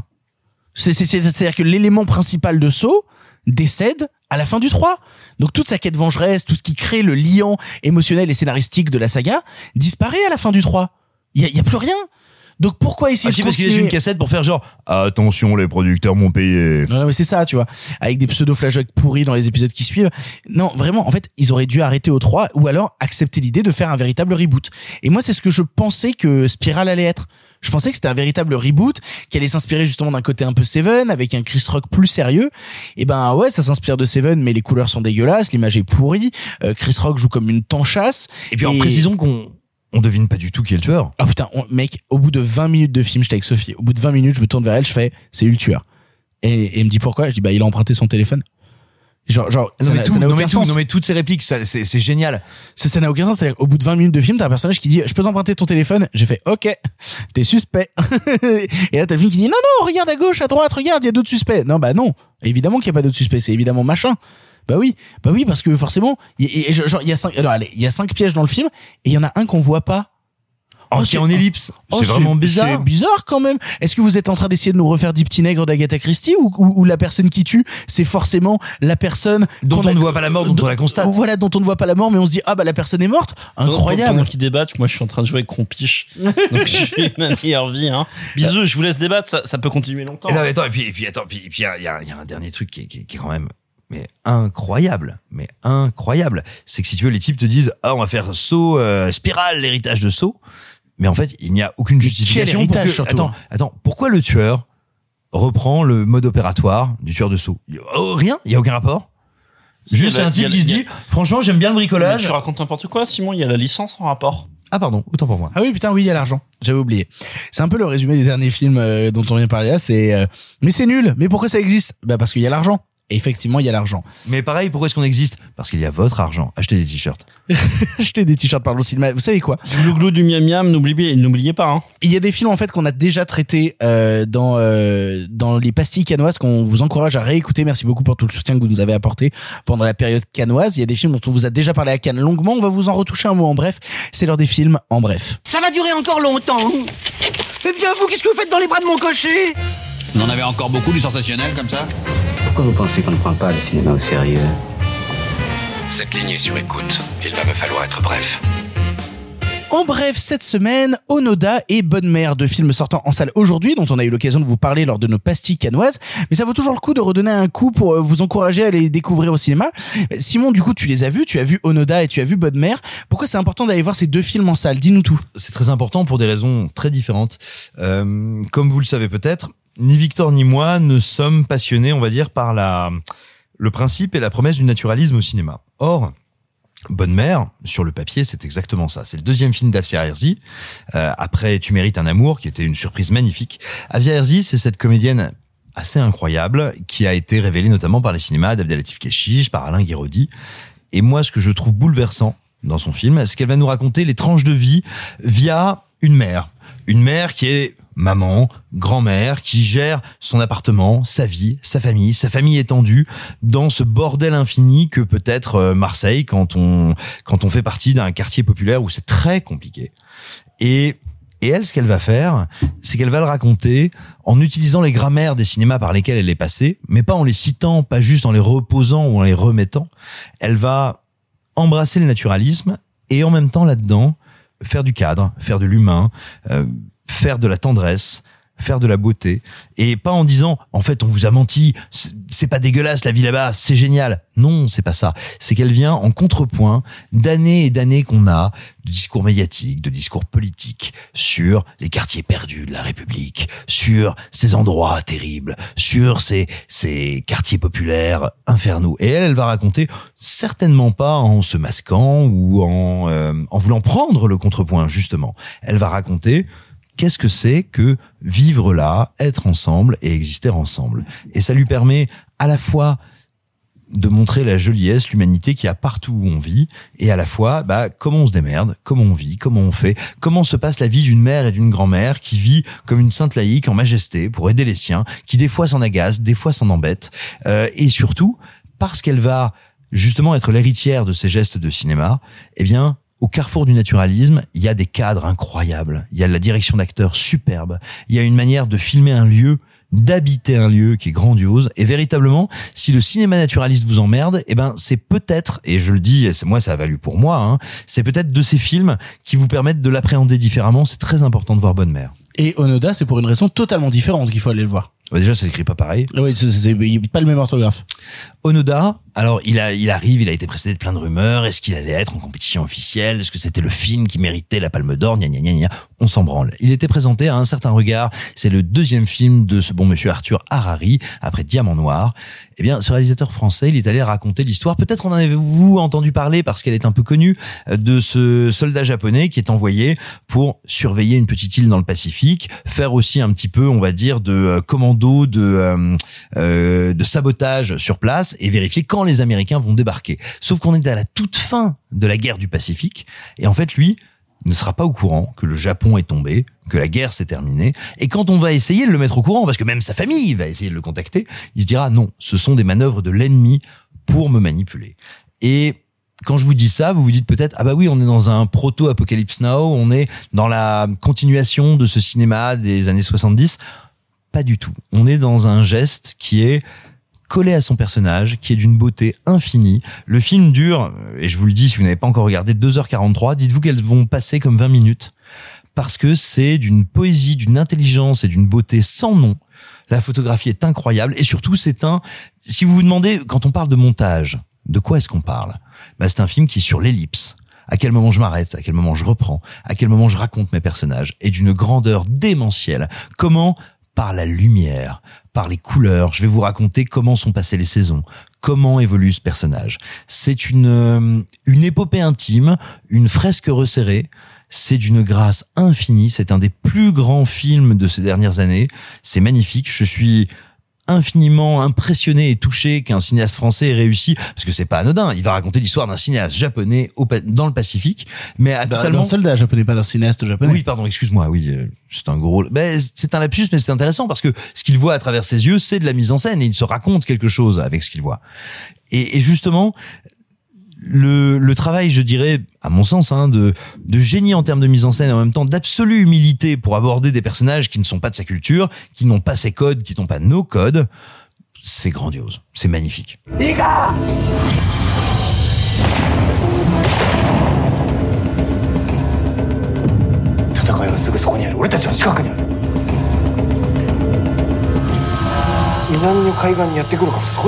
い必ず迎えに行く。あの日あの人はそう言った。Nous en avons fini avec les films du présent, mais nous avons beaucoup de chance puisque le cinéma se conjugue au présent, mais aussi au passé. J'adore quand Marc souffle quand je dis cette Ah, phrase. je souffle et je lève les yeux au ciel. Ah oui, et, Et je pensais qu'on aurait fini avec ça. Eh ben non, hein, 53e émission et pourtant on y est toujours et on va y rester Oh, longtemps, Marc. douleur. Longtemps. Et quitte à repartir un petit peu vers le passé, il y a actuellement une rétrospective à la Cinémathèque consacrée à un cinéaste et on s'est dit, oh, est-ce qu'on reparlerait pas de ce cinéaste qui est déjà le cinéaste Dont on n'a jamais parlé dans le podcast. Ouais, non, mais il y a eu un recensement Claudie, récemment. Claudie, euh, ça y est J'ai pas le nom de la personne, je remercie la personne qui nous a envoyé un gros Google Doc. Euh, Enfin, on aime les Google Docs. on adore ça, qui recense tous les, les, les films dont on a parlé dans l'émission. Et en fait, j'ai réalisé du coup que le cinéaste dont on avait le plus parlé, bah, c'est celui dont on va vous parler aujourd'hui. On va faire un gros retour sur Paul Verhoeven. En avant. À cette époque, vous le savez, le cinéma était en noir et blanc. Mais nous avons préféré mettre un peu de couleur. Monsieur Mézeret, au nom du patrimoine artistique français tout entier, je vous dis merci. Mais enfin, tout ça, c'est le passé. Paul Verhoeven est un réalisateur néerlandais né en 1938 à Amsterdam, 83 ans au compteur et surtout 17 longs métrages entre les Pays-Bas, les États-Unis et aujourd'hui la France. La France qui lui consacre une rétrospective à la Cinémathèque pour revenir sur son travail plus que varié.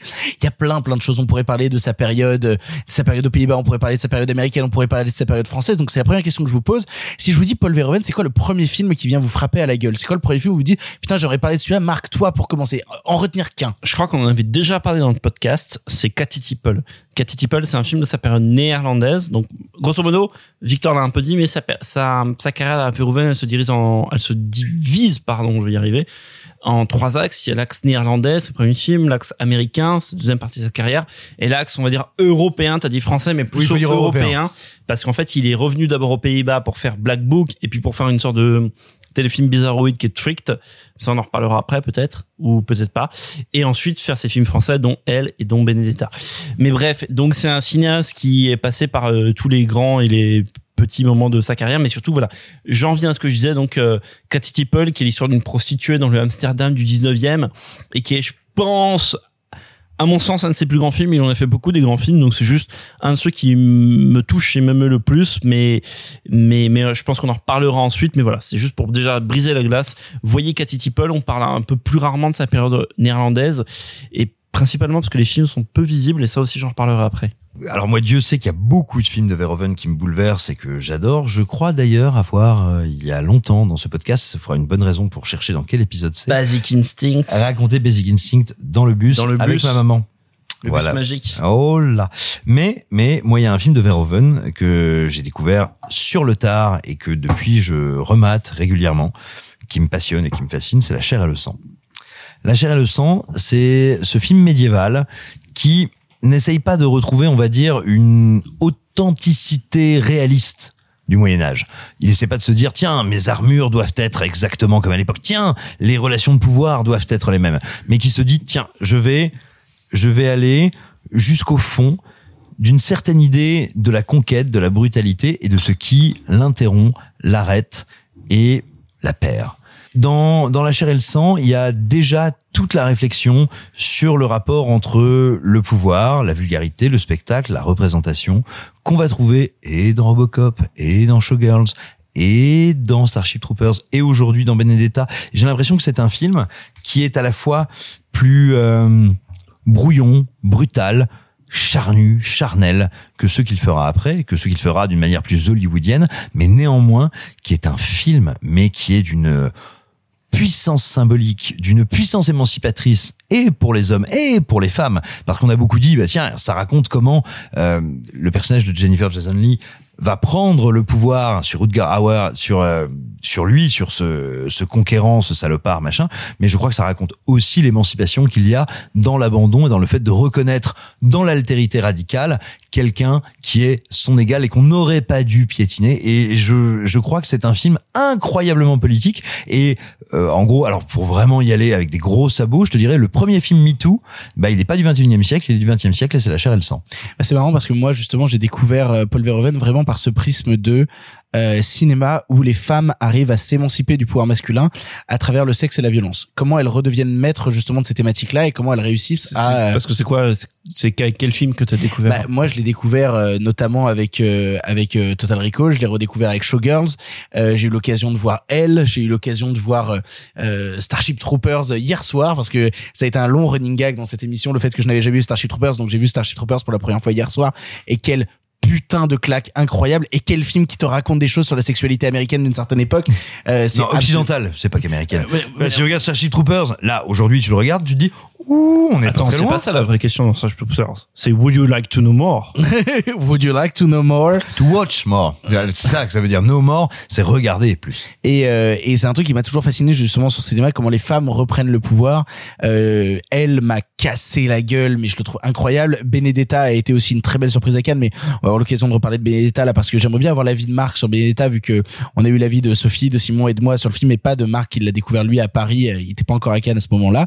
C'est un truc qui m'a toujours fasciné cinéma et ce qui m'a toujours fasciné dans son cinéma aussi, c'est la manière qu'il a de travailler le sous-texte en fait, qu'il a la, la manière qu'il a justement d'insuffler dans ses films des thématiques qui je ne comprends pas comment ces films sont financés. C'est je n'arrive pas à chaque fois que je vois euh, quand je vois Starship Troopers et, et où- Starship Troopers, c'est un malentendu, mais si tu veux, après, Oui, je t'explique. mais- oui, oui, oui, Ouais, non, mais non, oui, tu mais as toujours deux récits. Tu as, tu as un récit qui avance au premier degré, un récit qui avance au sous-marin. Oui, mais ils ont quand même des Et tu fais le de pari que tu fais le pari que les abrutis voient pas le sous-marin. Mais tu, tu, alors, ils ont, je, me suis renseigné sur le fait que justement, euh, t'as des gens au, pro, au Projetest qui ont dit il y a quand même des drapeaux nazis et que t'as Paul Verhoeven qui leur a répondu non mais ils sont pas de la même couleur. tu vois, t'as envie de leur mais dire les gars quand même putain. euh, C'est- c'est- C'est c'est pire que ça. Attends, si tu veux, je fais la petite parenthèse sur, sur Starship Troopers, 3 minutes. Vous avez un entre un- pour le coup un superbe entretien qui a été fait dans les cahiers du cinéma il y a hum, 3-4 ans, 2017. C'était au moment de la sortie de Elle, si j'ai pas de bêtises. Et c'est Verhoeven qui était sur la couve des cahiers. Et il revient justement sur cette prod des cahiers. À l'époque, c'était Touchstone. Et c'était l'époque où le patron de Touchstone changeait tous les six mois. Il y a un nombre d'exécutifs qui ont défilé pendant la prod. Et donc, quand les mecs étaient en mode, euh, ouais, les costumes sont gris quand même, c'est bizarre, le gars disait non, aucun rapport. Alors, si je puis me permettre, ça commence même un tout petit peu avant.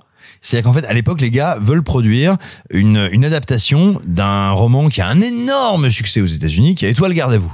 Et euh, alors, je sais qu'il y a plein de fans du roman. Et attention, je entendons-nous bien, hein, je dis pas ça comme quelque chose qui devrait euh, euh, dire du mal du roman ou le cancel ou quoi que ce soit.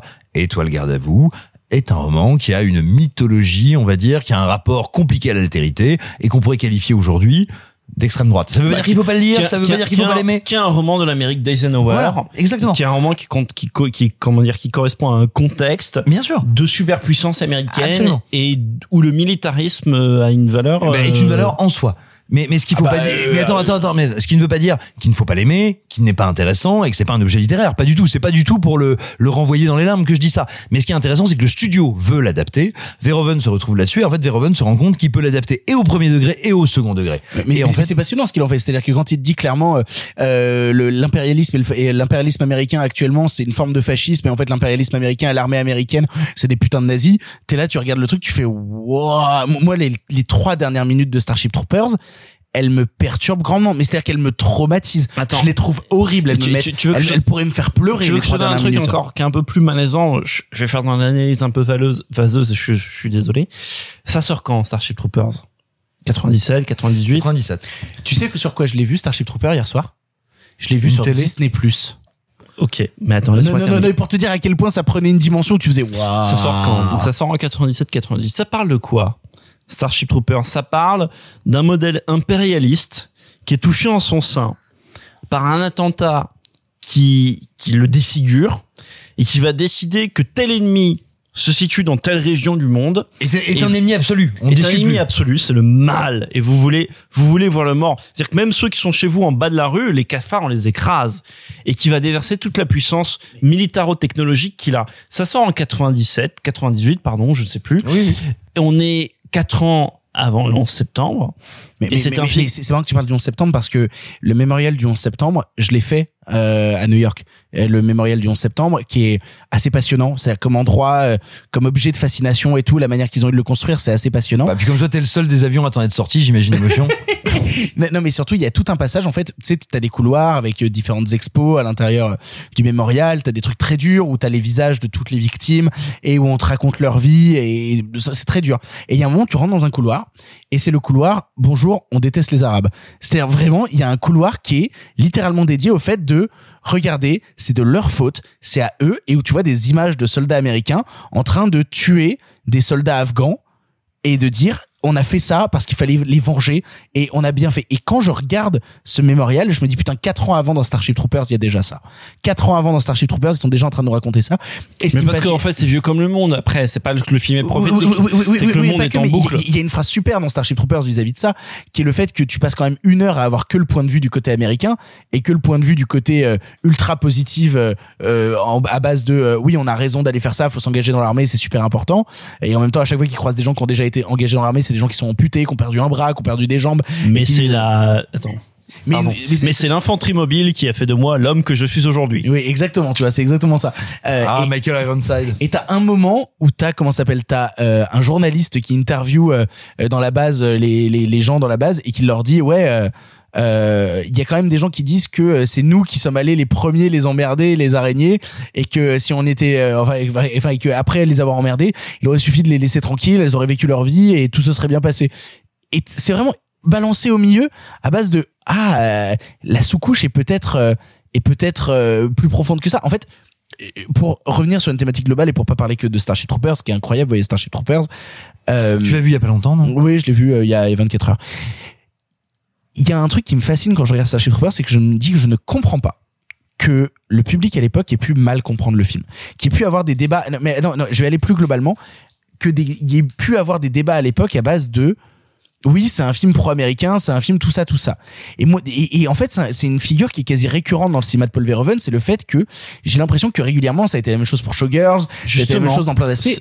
Mais non, mais justement, moi, ma question, c'est pourquoi C'est est-ce que les gens ne comprennent pas le cinéma de Paul C'est Verhoeven un cinéaste, c'est un cinéaste du malentendu. C'est un cinéaste. Quand tu regardes, tu as un film que je crois que tu n'as pas encore vu, Victor, mais bon courage quand tu le découvriras, qui s'appelle Spetters, Oh là là là là. qui est un film qui a une réputation douteuse. C'est un film incroyable, hein, Spetters. Qui est un film qui a une réputation douteuse, qui à l'époque a été assez mal jugé, qui est un film complaisant sur l'homo, enfin sur l'homophobie, sur le viol, sur tout ce que vous voulez, qui est un film qui a une séquence de viol collectif euh, homosexuel qui est Terrible. enfin de gangbang, viol, enfin assez rude quand même. Et, et, et une bonne partie de la carrière de, de Verhoeven est construite sur le malentendu.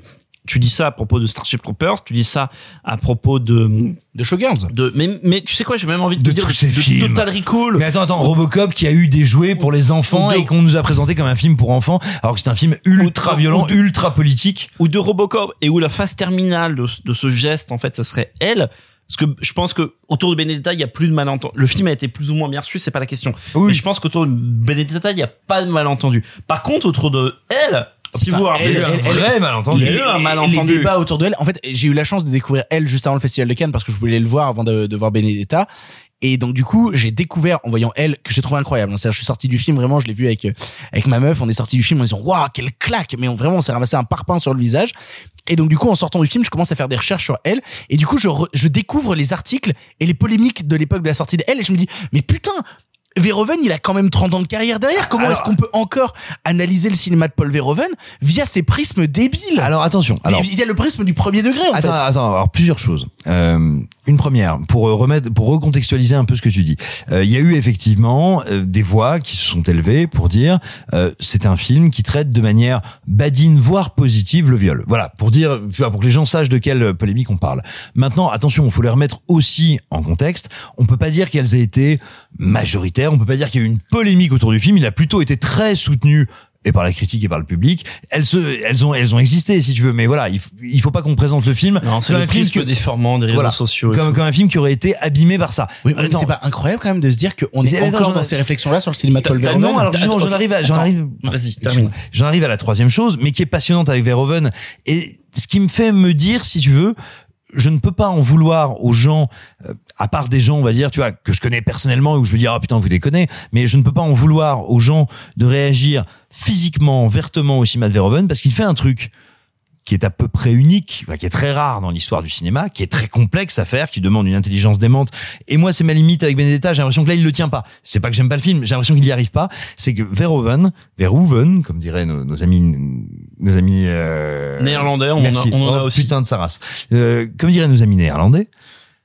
Et ben Verhoeven, il fait un truc incroyable, ce qu'il fait simultanément le premier et le deuxième degré. Et à partir de là, c'est ce qui fait la valeur, la subversion de l'œuvre, c'est ce qui fait sa difficulté, mais on ne peut pas ôter le fait qu'il l'a fait aussi au premier degré. Et à partir de là, quand tu as quelqu'un qui réagit mal, qui le vit mal, quand tu as quelqu'un qui te dit Basic Instinct, c'est un film misogyne, faut pas lui dire bah t'es qu'un con, t'as pas compris. Faut lui dire mais regarde, il y a la ligne d'un récit de polar américain misogyne et en dessous, ça te raconte pourquoi les Américains sont misogynes. Non, non, non, Starship Troopers, c'est un film fasciste qui te montre pourquoi les Américains sont Basic fascistes. Bah, si t'as choisi de lire Basic Instinct comme film misogyne, il fonctionne à 300%.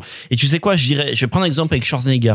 Je dirais, c'est la différence fondamentale entre deux films qui ont des séquences de grotesques, c'est la et qui sont des films d'action. C'est la différence fondamentale entre, par exemple, Last Action Hero et Total Recall.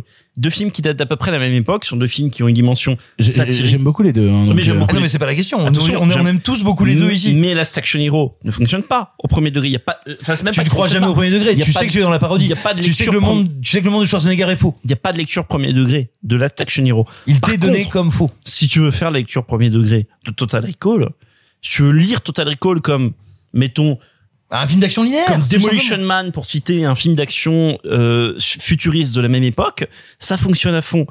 Et, et, et après, il y a deux, trois niveaux de lecture supplémentaires dans Total Recall qui fonctionnent. Et ça marche dans tous ces films. Starship Troopers, si à la fin du film de Starship Troopers, toi qui viens de le voir, moi je suis désolé, la dernière fois que j'ai revu Starship Troopers, c'était sur grand écran au Max Linder. Ça fait une, une impression sidérante, mais littéralement sidérante. De la sidération, hein, comme dans euh, comme le Et personnage. sidération, de- ça veut dire devant les phares de la bagnole, t'es paralysé. comme le personnage de Benedetta dans dans dans, dans Benedetta, euh, c'est qu'à la fin de, de de Starship Troopers au Max Thunder, quand il y a écrit They will keep the fight and they will win, moi je suis en mode où est-ce qu'on s'engage dans l'infanterie mobile? Parce Putain, que alors que moi pas du Mais tout. alors moi, que tu moi- le sais. Mais attends, mais Bon, les moi, deux mais parce que tu parce que c'est la première fois que tu le vois et Parce tu ne que te- les deux tu ne coexistent, tu ne te c'est ça qui est tu- intéressant. Mais non, tu pas ne du te l'avoues pas moi, les trois dernières minutes, elle me terrifie. La Tu- scène où il torture l'alien, elle tu- me met super mal. tu ne et quand tu vas le revoir, tu vas voir qu'en fait, pour te montrer quel est le problème, il fait coexister les deux. Et c'est d'ailleurs ce qui fait, là où il l'a mené le plus loin, son point d'incandescence, c'est dans Showgirls. Et pourquoi est-ce que Showgirls a à ce point choqué C'est parce que simultanément, il te montre que ces femmes qui sont dans un état de, on va dire, de semi-prostitution, qui deviennent des objets sexuels, sont à la fois convaincus d'être des princesses et à la fois des objets. Il arrive à te montrer les deux en même temps. Et en fait, je vais te dire un truc. Attends. Mais non, mais c'est plus large que ça. Ma question était plutôt comment est-ce qu'en 2000, euh, enfin 2016 quand est sorti euh, Elle et maintenant 2021 avec Benedetta ou quoi, comment est-ce qu'on peut encore aujourd'hui croire que Paul Verhoeven fait ses films au premier degré Alors- quand, quand justement on a à côté Alors, Parce qu'il fonctionne au premier degré. en fait. Alors, Oui, je préfère, non, non, ce que je veux dire par là, c'est on a des décennies d'analyse du cinéma de Paul Verhoeven, de la manière dont fonctionnent ces films. Alors, Comment est-ce qu'on peut encore les réceptionner de manière aussi brute et débile, quoi? Alors, bah, ce que ça veut dire, non, c'est pas que c'est débile, ça veut dire que lui est brillant. Parce que, en fait, ce que fait Verhoeven, alors très simplement, je vais te dire, il te montre que l'abjection est une abjection, mais il te montre aussi pourquoi on en jouit. Il te la montre. Et il te dit, mais en fait, c'est jouissif. Accessoirement. C'est abominable, mais c'est jouissif. Il accepte les deux. Il te dit, le problème, et c'est Black Book est génial là-dedans. Dans Black Book, il te montre, mine de rien, une résistante et un nazi qui tombent amoureux, qui se disent, nous, on va s'en sortir.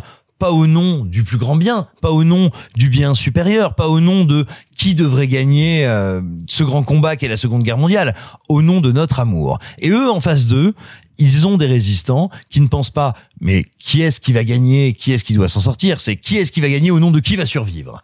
Et en fait, ce qu'il te dit, attends, je vais voir ce que je veux dire, ce qu'il te dit, et c'est pour ça que ça peut être mal reçu, et qu'on ne doit pas euh, regarder avec dédain qui le reçoit mal, c'est qu'il accepte de te dire, et vraiment de te dire au premier degré, mais ouais, c'est ça, c'est excitant en fait. Eh ben, la question que je pose du coup, et je la pose à Marc, face à tous les gens que tu vois euh, défoncer Benedetta euh, et avec des retours extrêmement négatifs, comment toi tu te situes? Parce que justement, on n'a pas eu ton avis sur Benedetta.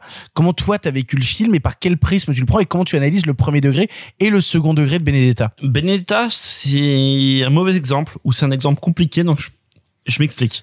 J'ai découvert, je, je n'ai pas découvert Benedetta à Cannes. Enfin, j'ai découvert pendant que vous vous étiez à Cannes. Et Benedetta, c'est un film qui me paraît un peu compliqué à recevoir. C'est-à-dire, que j'entends l'avis de Simon qui n'y aime moyennement, voire pas vraiment. Je suis film. d'accord théoriquement avec le film, j'estime qu'il y arrive pas. Voilà. Et, et Mais- j'ai pas de problème Moi- avec moi, ce je qu'il trouve veut que c'est faire. un objet absolument fascinant, Benedetta. Mais, mais tu sais quoi, je suis un peu entre vous deux parce qu'en fait, je trouve que c'est un. Je n'aime pas Benedetta autant que j'aurais pu l'aimer. Pour moi, c'est un grand petit film ou inversement un petit grand film de Verhoeven euh, parce que il y a des trucs que je trouve absolument incroyables dans Benedetta. Je pense que c'est un des seuls films au monde ou un des rares au monde qui met en scène et là ça m'a plu. Je sais que toi tu t'en es moqué un peu, un peu Simon, mais qui qui met en scène l'imaginaire kitsch ringard qui est autour du Christ dans Oui. la représentation christique. Quand je parle d'imaginaire Ah, kitsch, je parle ah, d'imaginaire autour de la, de, des miracles du Christ, Mais que moi, ce soit les vitraux, les récits. Pardon, excuse-moi. Non, vas-y, Moi, vas-y. je t'interromps comme un Vas-y, vas-y, vas-y. Non, moi, je viens d'un héritage familial qui vient de ça. Et en fait, il me semble Tu es de justement. la famille du Christ?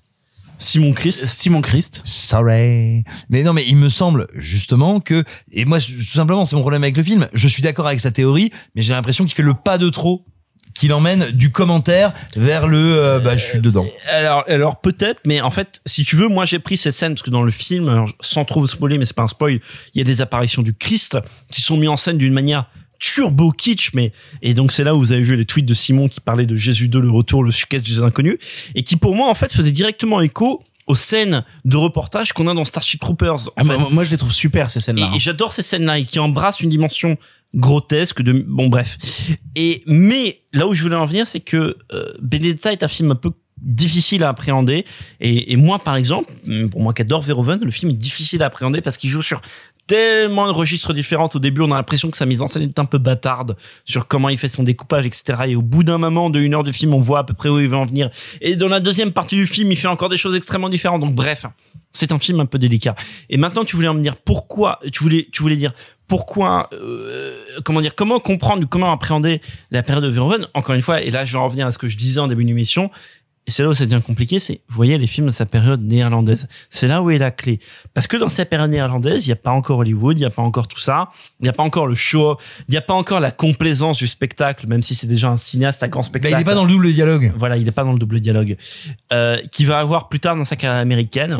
C'est des films qui sont essentiellement des grands films, si ce n'est des chefs-d'œuvre, sauf son tout premier qui est assez raté, mais qui est un film assez intéressant sur les prostituées néerlandaises, dont le titre m'échappe, mais je suis sûr que vous le retrouverez. On n'a pas causé de Soldier of Orange qui est. Et on n'a pas causé de Soldier of Orange. Mais ce que je veux dire, c'est dès qu'il fait son second film, qui est Turkish Delights, qui est un chef-d'œuvre, qu'il enchaîne avec Cathy Tipple, dont je vous ai parlé, qui est un chef-d'œuvre, qu'il en- enchaîne avec Soldier of Orange, qui est un film sur la résistance orange, qui s'appelle Le choix du destin en français, qui fait écho à euh, Black Book, du coup. Bon, bref. Bah, qui est la révélation de Rutger Hauer. qui est la révélation de Rutger, etc., etc. Que vous allez voir comment se noue sa carrière néerlandaise et que vous allez voir, et je terminerai là-dessus, je crois que j'en ai déjà parlé dans ce podcast, comment une bonne partie de la carrière de, de Verhoeven est construite sur des miroirs.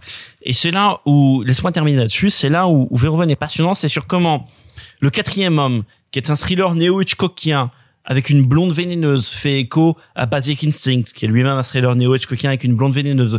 Comment, euh, comment Starship Troopers fait écho aux images que que Verhoeven a, a tourné pour l'armée néerlandaise dans un court métrage qui s'appelle Der Mariner Corps. Comment euh, comment Showgirls et le remake version Las Vegas, version version striptease de Cathy Tipple, etc., etc. Comment énormément de choses dans sa carrière se font miroir. En fait, c'est une filmographie complexe. C'est ça que je voulais vous dire. Bah justement, moi la question que je voulais vous poser pour conclure, c'est actuellement il y a une rétrospective à la Cinémathèque où ils diffusent justement énormément de films de Paul Verhoeven. La question que je voulais vous poser, c'est imaginons que on, des gens nous écoutent. Ok, vous allez voir les Néerlandais. Vous savez pourquoi? Je te coupe. J'ai l'argument ultime. Vous allez voir les films. J'ai même pas posé ma question. Non mais c'est pas grave. Je te coupe. Vous allez mais, voir les films. mais tu sais même pas ce que j'allais demander. Vous allez demander l'heure. vous allez les- te demander l'heure. Tu sais quoi, tu penseras la question après, mais je le cale tout de suite comme ça parce que là j'ai beaucoup bu. Après j'ai oublié. Vous allez voir les films néerlandais parce qu'en fait ils sont actuellement très peu disponibles en France. Si comme moi vous avez la chance d'avoir le coffret Metropolitan, non vous avez pas comme moi la chance de l'avoir parce que moi je l'ai signé par Paul Verhoeven. Mais mais, Waouh. mais, mais le coffret Metropolitan avec ces films néerlandais qui n'est plus édité actuellement. Donc ces films néerlandais sont compliqués à voir pour la plupart. La question c'était pour des gens qui n'ont peut-être jamais vu de film de Paul Verhoeven, comment on appréhende sa filmographie, comment on appréhende ses films et comment on arrive à rentrer dans l'univers de Paul Verhoeven sans rester à l'étape du premier degré? Comment est-ce qu'on arrive justement à découvrir son cinéma en 2021 sans tomber face à un mur qu'on aura du mal à dépasser? Pour moi, il y a deux œuvres qui ne sont pas du tout au même moment de sa carrière, mais je me dis, si j'étais un jeune cinéphile, cinéphage, euh, je sais pas, entre 13 et 20 ans. Pour moi, il y a deux films qui peuvent être des portes d'entrée. Il y a une première, c'est Robocop. De par sa capacité de divertissement, d'intelligence, mais aussi de pur passage, de pure acidité, qui reprendra d'ailleurs dans euh, Starship Troopers avec les spots télé, avec tout ça, et qui aujourd'hui est évidente. Parce que j'ai envie de dire d'une manière assez terrible, la télévision et les médias ont compris qu'il, que Verhoeven les avait touchés au cœur et ils ont réussi à le, à le digérer. Et quand, et si vous n'avez jamais vu Robocop, quand vous allez le regarder, dites-vous bien une chose, vous allez donc découvrir, et vraiment, c'est ce que, ce que vous allez vous dire, vous allez vous dire, putain, c'est ultra violent. Dites-vous que nous, quand on grandit avec Robocop, il y a des jouets pour enfants Robocop. Et il y a des jouets avec les personnages mutilés Je de rigole, Robocop. il y a eu un dessin animé même Oui. Robocop. Ah non, mais fait. attends, c'est la même chose pour Starship plus Troopers. Starship Troopers a eu des suites en film, a eu des dessins animés et tout. euh, Non, non, non, mais c'est terrible de se dire que Starship Troopers, qui est un pamphlet, euh, arrive à créer ensuite des suites qui sont tellement premier degré qu'elles n'ont rien compris au produit original. Et pour moi, il y a une deuxième entrée qui peut être très intéressante aussi. Si vous n'êtes pas euh, familier, amateur de SF, si vous craignez un peu, on va dire, la violence, la violence graphique, allez vers Black Book qui est un film incroyablement intimiste, d'une intelligence psychologique, d'une poésie et d'une violence humaine incroyable. C'est l'histoire donc euh, de la survivante de, pendant la Seconde Guerre mondiale euh, dans aux Pays-Bas, d'une survivante d'une famille juive qui, bah, parce qu'elle n'a plus que ça, décide de s'infiltrer et de rentrer dans la résistance euh, euh, dans la résistance des Pays-Bas, euh, décide de s'infiltrer dans un QG nazi et très rapidement, et ce que je vous dis n'est pas un spoil, c'est véritablement les cinq premières minutes du film, va tomber amoureuse d'un dignitaire nazi qui lui tombe amoureux d'elle en comprenant très bien qu'elle est une femme juive infiltrée et où comment tous les deux vont essayer de comprendre comment ils peuvent exister, comment ils peuvent vivre. C'est un film qui vous arrache la gueule, qui vous chamboule, qui est d'une grâce et d'une intelligence sans fin. C'est ainsi que se termine ce 53e épisode de Pardon le cinéma. 53. Il se passait quoi en 53, euh, Marc? Vas-y, eh, est-ce que tu as une réflexion sur 53 Alors avant, avant de faire le 53, je vais quand même faire une mini dédicace. Il y a, il y a Nancy qui m'a envoyé un message et qui assez précis, qui je cite euh, pour me mider sur 53, qui m'a quand même rappelé que en 1653, c'était le retour triomphal de Mazarin à Paris après avoir été qualifié de plus grande ordure du siècle l'année d'avant. Donc ça aurait pu faire une trivia. Oui, tout à fait, c'est joli. Hein. Maintenant, 53, qu'est-ce que ça vous évoque? À part le nombre de films Fast and Furious qu'on aura d'ici six mois. Non, là tu mens. 2-3 ans. 2-3 ans, et c'est là où la famille sera immortelle. On aura Fast and Furious Tout 50. ça pour la famille. Fast and... Ou alors, euh, tu sais quoi, attends, je terminerai là-dessus.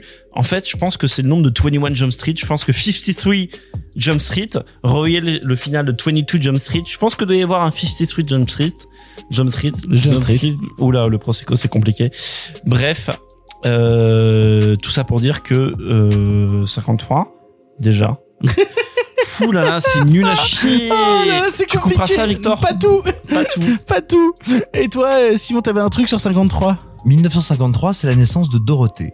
Dorothée, Oh Dorothée qui est le symbole et le principe actif des années 80, des années Et la personne la 90. plus détestée par Eric Zemmour. mais détrompe-toi parce que Eric Zemmour lui doit tout. En fait, elle est le moment où arrive l'immédiateté, le le grand superbe, le grand maintenant. Attends, tu veux dire Dorothée fou. du club Dorothée? Absolument. Tu veux dire Dorothée contre laquelle Ségolène Royal? Oui, tout à avait, fait. avait milité sûr, mais contre la diffusion des, des dessins animés japonais Mais, mais moi j'ai une grande théorie, c'est que nos écrivains et des écrivains brillants comme euh, Welbeck, comme Aurélien Bélanger, se sont trompés en voulant parler de la matrice de la France d'aujourd'hui. La matrice de la France d'aujourd'hui, c'est le club Dorothée. Dorothée est née, est née en 1953. Bah. Et vous savez quoi Si vous êtes producteur avec Nicolas Martin, on est- en train d'écrire un truc là-dessus. Parlez-nous. Bisous. Ah, tu sais quoi Attends, on trinque à ça. Viens, on trinque à Dorothée. Tiens, euh, Victor, on Eh trinque à Dorothée. Trinquons à Dorothée. Merci beaucoup à tous d'avoir écouté l'émission. Merci beaucoup Simon. Merci beaucoup à toi. Ah bah de rien. Et merci beaucoup Marc. Merci à toi. Merci, puis merci beaucoup Sophie. Merci Sophie qui sera de retour la semaine prochaine et on aura une grosse émission puisqu'on vous parlera la semaine prochaine. J'ai le planning là, on va vous parler de Suicide Squad, on va vous parler de Jungle Cruise, on va vous parler de la loi de Téhéran. Ça va être une très très bonne émission aussi, ça va être encore une grosse aventure. On se retrouve la semaine prochaine pour plus de cinéma. Je me permets déjà de vous dire d'ailleurs que Pardon le cinéma fera une pause pendant le mois d'août. Donc profitez bien de l'épisode de la semaine prochaine et de l'épisode de la semaine d'après, semaine d'après où on parlera de notamment OSS 117.3 puisqu'on va faire une pause Problématique. euh, bah oui, bah on va partir en vacances hein, au bout d'un moment non, quand je même. parlais de SS3 Ah problématique. d'accord. On va partir en vacances, on fera deux semaines de pause et on recommencera à partir de la fin du mois d'août parce qu'il est important aussi que nous partions à Toulon boire du champagne dans des piscines. C'est quand même très très très ne très parle très pas important. de Sophie comme ça. on se retrouve la semaine prochaine pour plus d'aventures de cinéma. Salut salut les copains. Arrêtez, j'en suis fini.